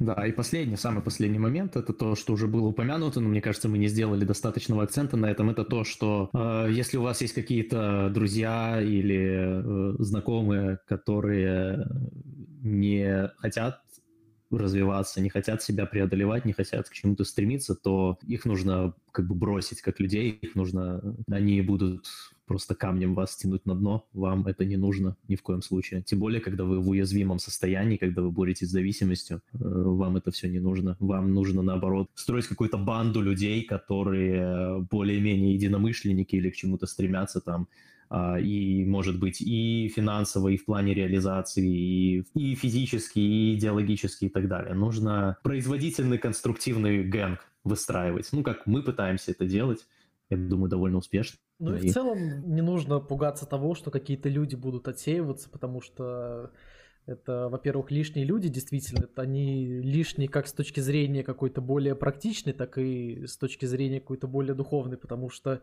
э, и в целом нужно понимать, что каких-то хороших друзей, прям вот по-настоящему единомышленников у вас может быть, не знаю, не больше, чем человек пять, допустим, в вашей жизни. Да, а то и меньше, на самом деле. Ну, прям это, это, наверное, одна из самых сложных э, занятий, которые именно вот найти еди, единомышленников на самом-то деле. Особенно если, ну, прям в реальной жизни, знаешь, там встретиться потом и так далее. Это очень сложно, мне кажется, в данный момент. Я вообще, когда в Америке жил, понял для себя одну вещь, что гораздо сложнее найти человека, которому можно довериться, чем заработать денег в наше время. Вот, потому что мы очень сильно, так скажем, э, потеряли, мне кажется, вот эту вот связь друг с другом. На самом деле мы очень одиноки, ну, многие люди, как минимум. И насчет того, что отсекать людей, да, это есть такое, я сам с этим столкнулся, я сам отсекал. Я, несмотря на то, что всегда пытаюсь очень по-человечески относиться к людям, давать шансы и тому подобное, опять же, даже если идеологически человек не совпадает, но он интересный, я бы его все равно в своем кругу бы оставил для того, чтобы был какой-то контрбаланс, может быть. Но вот если реально человек реально интересный, вот прям он, он не какой-то там, не знаю, там орет постоянно, он именно может тебе какие-то интересные вещи подкинуть, такой задумайся, а, окей. А если человек, который просто деградирует, то да, таких надо высекать, даже если вы вместе там 10 лет были, и вы такие, типа, ну все, типа, не знаю, там, Антон, извини, там, я это все, не хочу этим заниматься. Человек, если с, тобой не пойдет, то его надо отсекать. Тупо потому, что он будет являться триггером как раз-таки на это все, опять же. Да, и по поводу каких-то несоответствий, на мой взгляд, тут опять-таки главное, чтобы вы э, были близки к в каком-то подходе к жизни скорее, потому что какие-то моменты политические, еще какие-то идеологические, это все совершенно не важно, если вы с человеком... Вот, окей, все, я понял, все, я, ну я это имел в виду, ладно, тогда все, вот просто я к тому говорю, что ты политический, вот в это именно идеология политическая, экономическая может быть разная, но если человек интересный, и вам все равно есть о чем поговорить, мне кажется, это достаточно нужно ценить таких людей, таких людей все меньше и меньше. Кроманьонис, огромное-огромное тебе спасибо за то, что к нам пришел. Это был очень интересный для меня лично разговор. А, ну, я, я тоже кайфанул. Я хочу еще сказать, что э, мы на самом деле, мне кажется, не сильно развернули тему именно про Россию и Запад, как тебе, ну, если тебе не кажется так. Мы очень сильно про воздержание говорили. А вот э, все-таки уже подкаст на три часа затянулся, как бы надо перерыв ну, сделать. Еще, вот. Да, Но как-нибудь можно было потом бы еще обсудить именно вот именно переезды, и тому подобное. Вот даже я могу... С радостью. С радостью. Вообще без проблем. Вот. Конечно, да. Сегодня, к сожалению, я думаю, и, и ты болеешь, да, и обычно да, после, да. после двух с половиной часов уже мозг начинает отключаться немного. Да, да, я уже сам понимаю, что такое все, да. Да, подкастинг это тяжелый труд, ну ты сам это знаешь, конечно. Да, да, да. Вот. А, да, поэтому тебе огромное спасибо, что к нам пришел. Было очень-очень интересно. Наконец-то, наконец-то эта встреча состоялась. И да, какие у тебя есть, может быть, заключительные слова на сегодня? А, ну и прорекламируй, конечно же, свои все ресурсы. А, ну, конечно, Кроманьонец, Кромагнон. Ну, может быть, вы оставите ссылку на YouTube. Ну, знаю, разумеется, да. Мне, в принципе, да. да. Ну, это не сильно даже важно. Я сто процентов у себя поделюсь, потому что, ну, все-таки интересный подкаст вышел. И просто на заключение, не знаю, мне кажется, уже то, что я сказал про философию и тому подобное, это как бы, ну, то, что является, наверное, именно тем заключением. А в общем, э, конечно же, надеюсь, э, ваш подкаст будет расти, потому что я, честно говоря, сам не, ну, не, не много подкастов знаю, которые слушал бы, ваш я прям, мне понравилось слушать на самом деле, вот. И поэтому, надеюсь, ваш подкаст будет расти. Я с удовольствием еще раз приду, потому что мне на самом деле нравится разговаривать на интересные темы с интересными людьми, поэтому было неплохо. Вот, что-то, может быть, мы не договорили, что-то не вышло по времени, запутались в словах и так далее. Это, может, будет потом уже обсудить. Вот как насчет Запада и насчет России, мне кажется, мы еще не успели все обсудить. Вот как. И да, в принципе, все. Не смотрите дигоидный контент, потому что это окружение тоже влияет на ваши мысли, на как вы себя ведете. Даже если вам кажется, что чисто потроллить, чисто посмеяться. Ну, можно в этом прям увлечься и потом ты не заметишь, как уже, не знаю, это смотришь каждый день и тратишь свое время. Да-да-да, спасибо вот. большое, что пришел. Был очень интересный подкаст. Он довольно быстро пролетел, несмотря на то, что мы уже три часа разговариваем. Действительно, нужно будет обсудить подробно и истории наших переездов и возвращений, потому что я не припомню, чтобы мы прям плотно на подкасте эту тему разбирали, по-моему, такого у нас не было. Мы так в двух словах. Да, почему, почему я это затронул? Потому что мне самому было интересно, на самом деле, послушать у вас, как был этот опыт в Германии и тому подобное. Поэтому я бы еще потом бы как-нибудь поговорил на эту тему. Вот. Ну, тогда непременно это сделаем. Да, конечно. Друзья, спасибо, что были с нами. Подписывайтесь на Кроманьонца. Всем спасибо, всем пока. До новых встреч.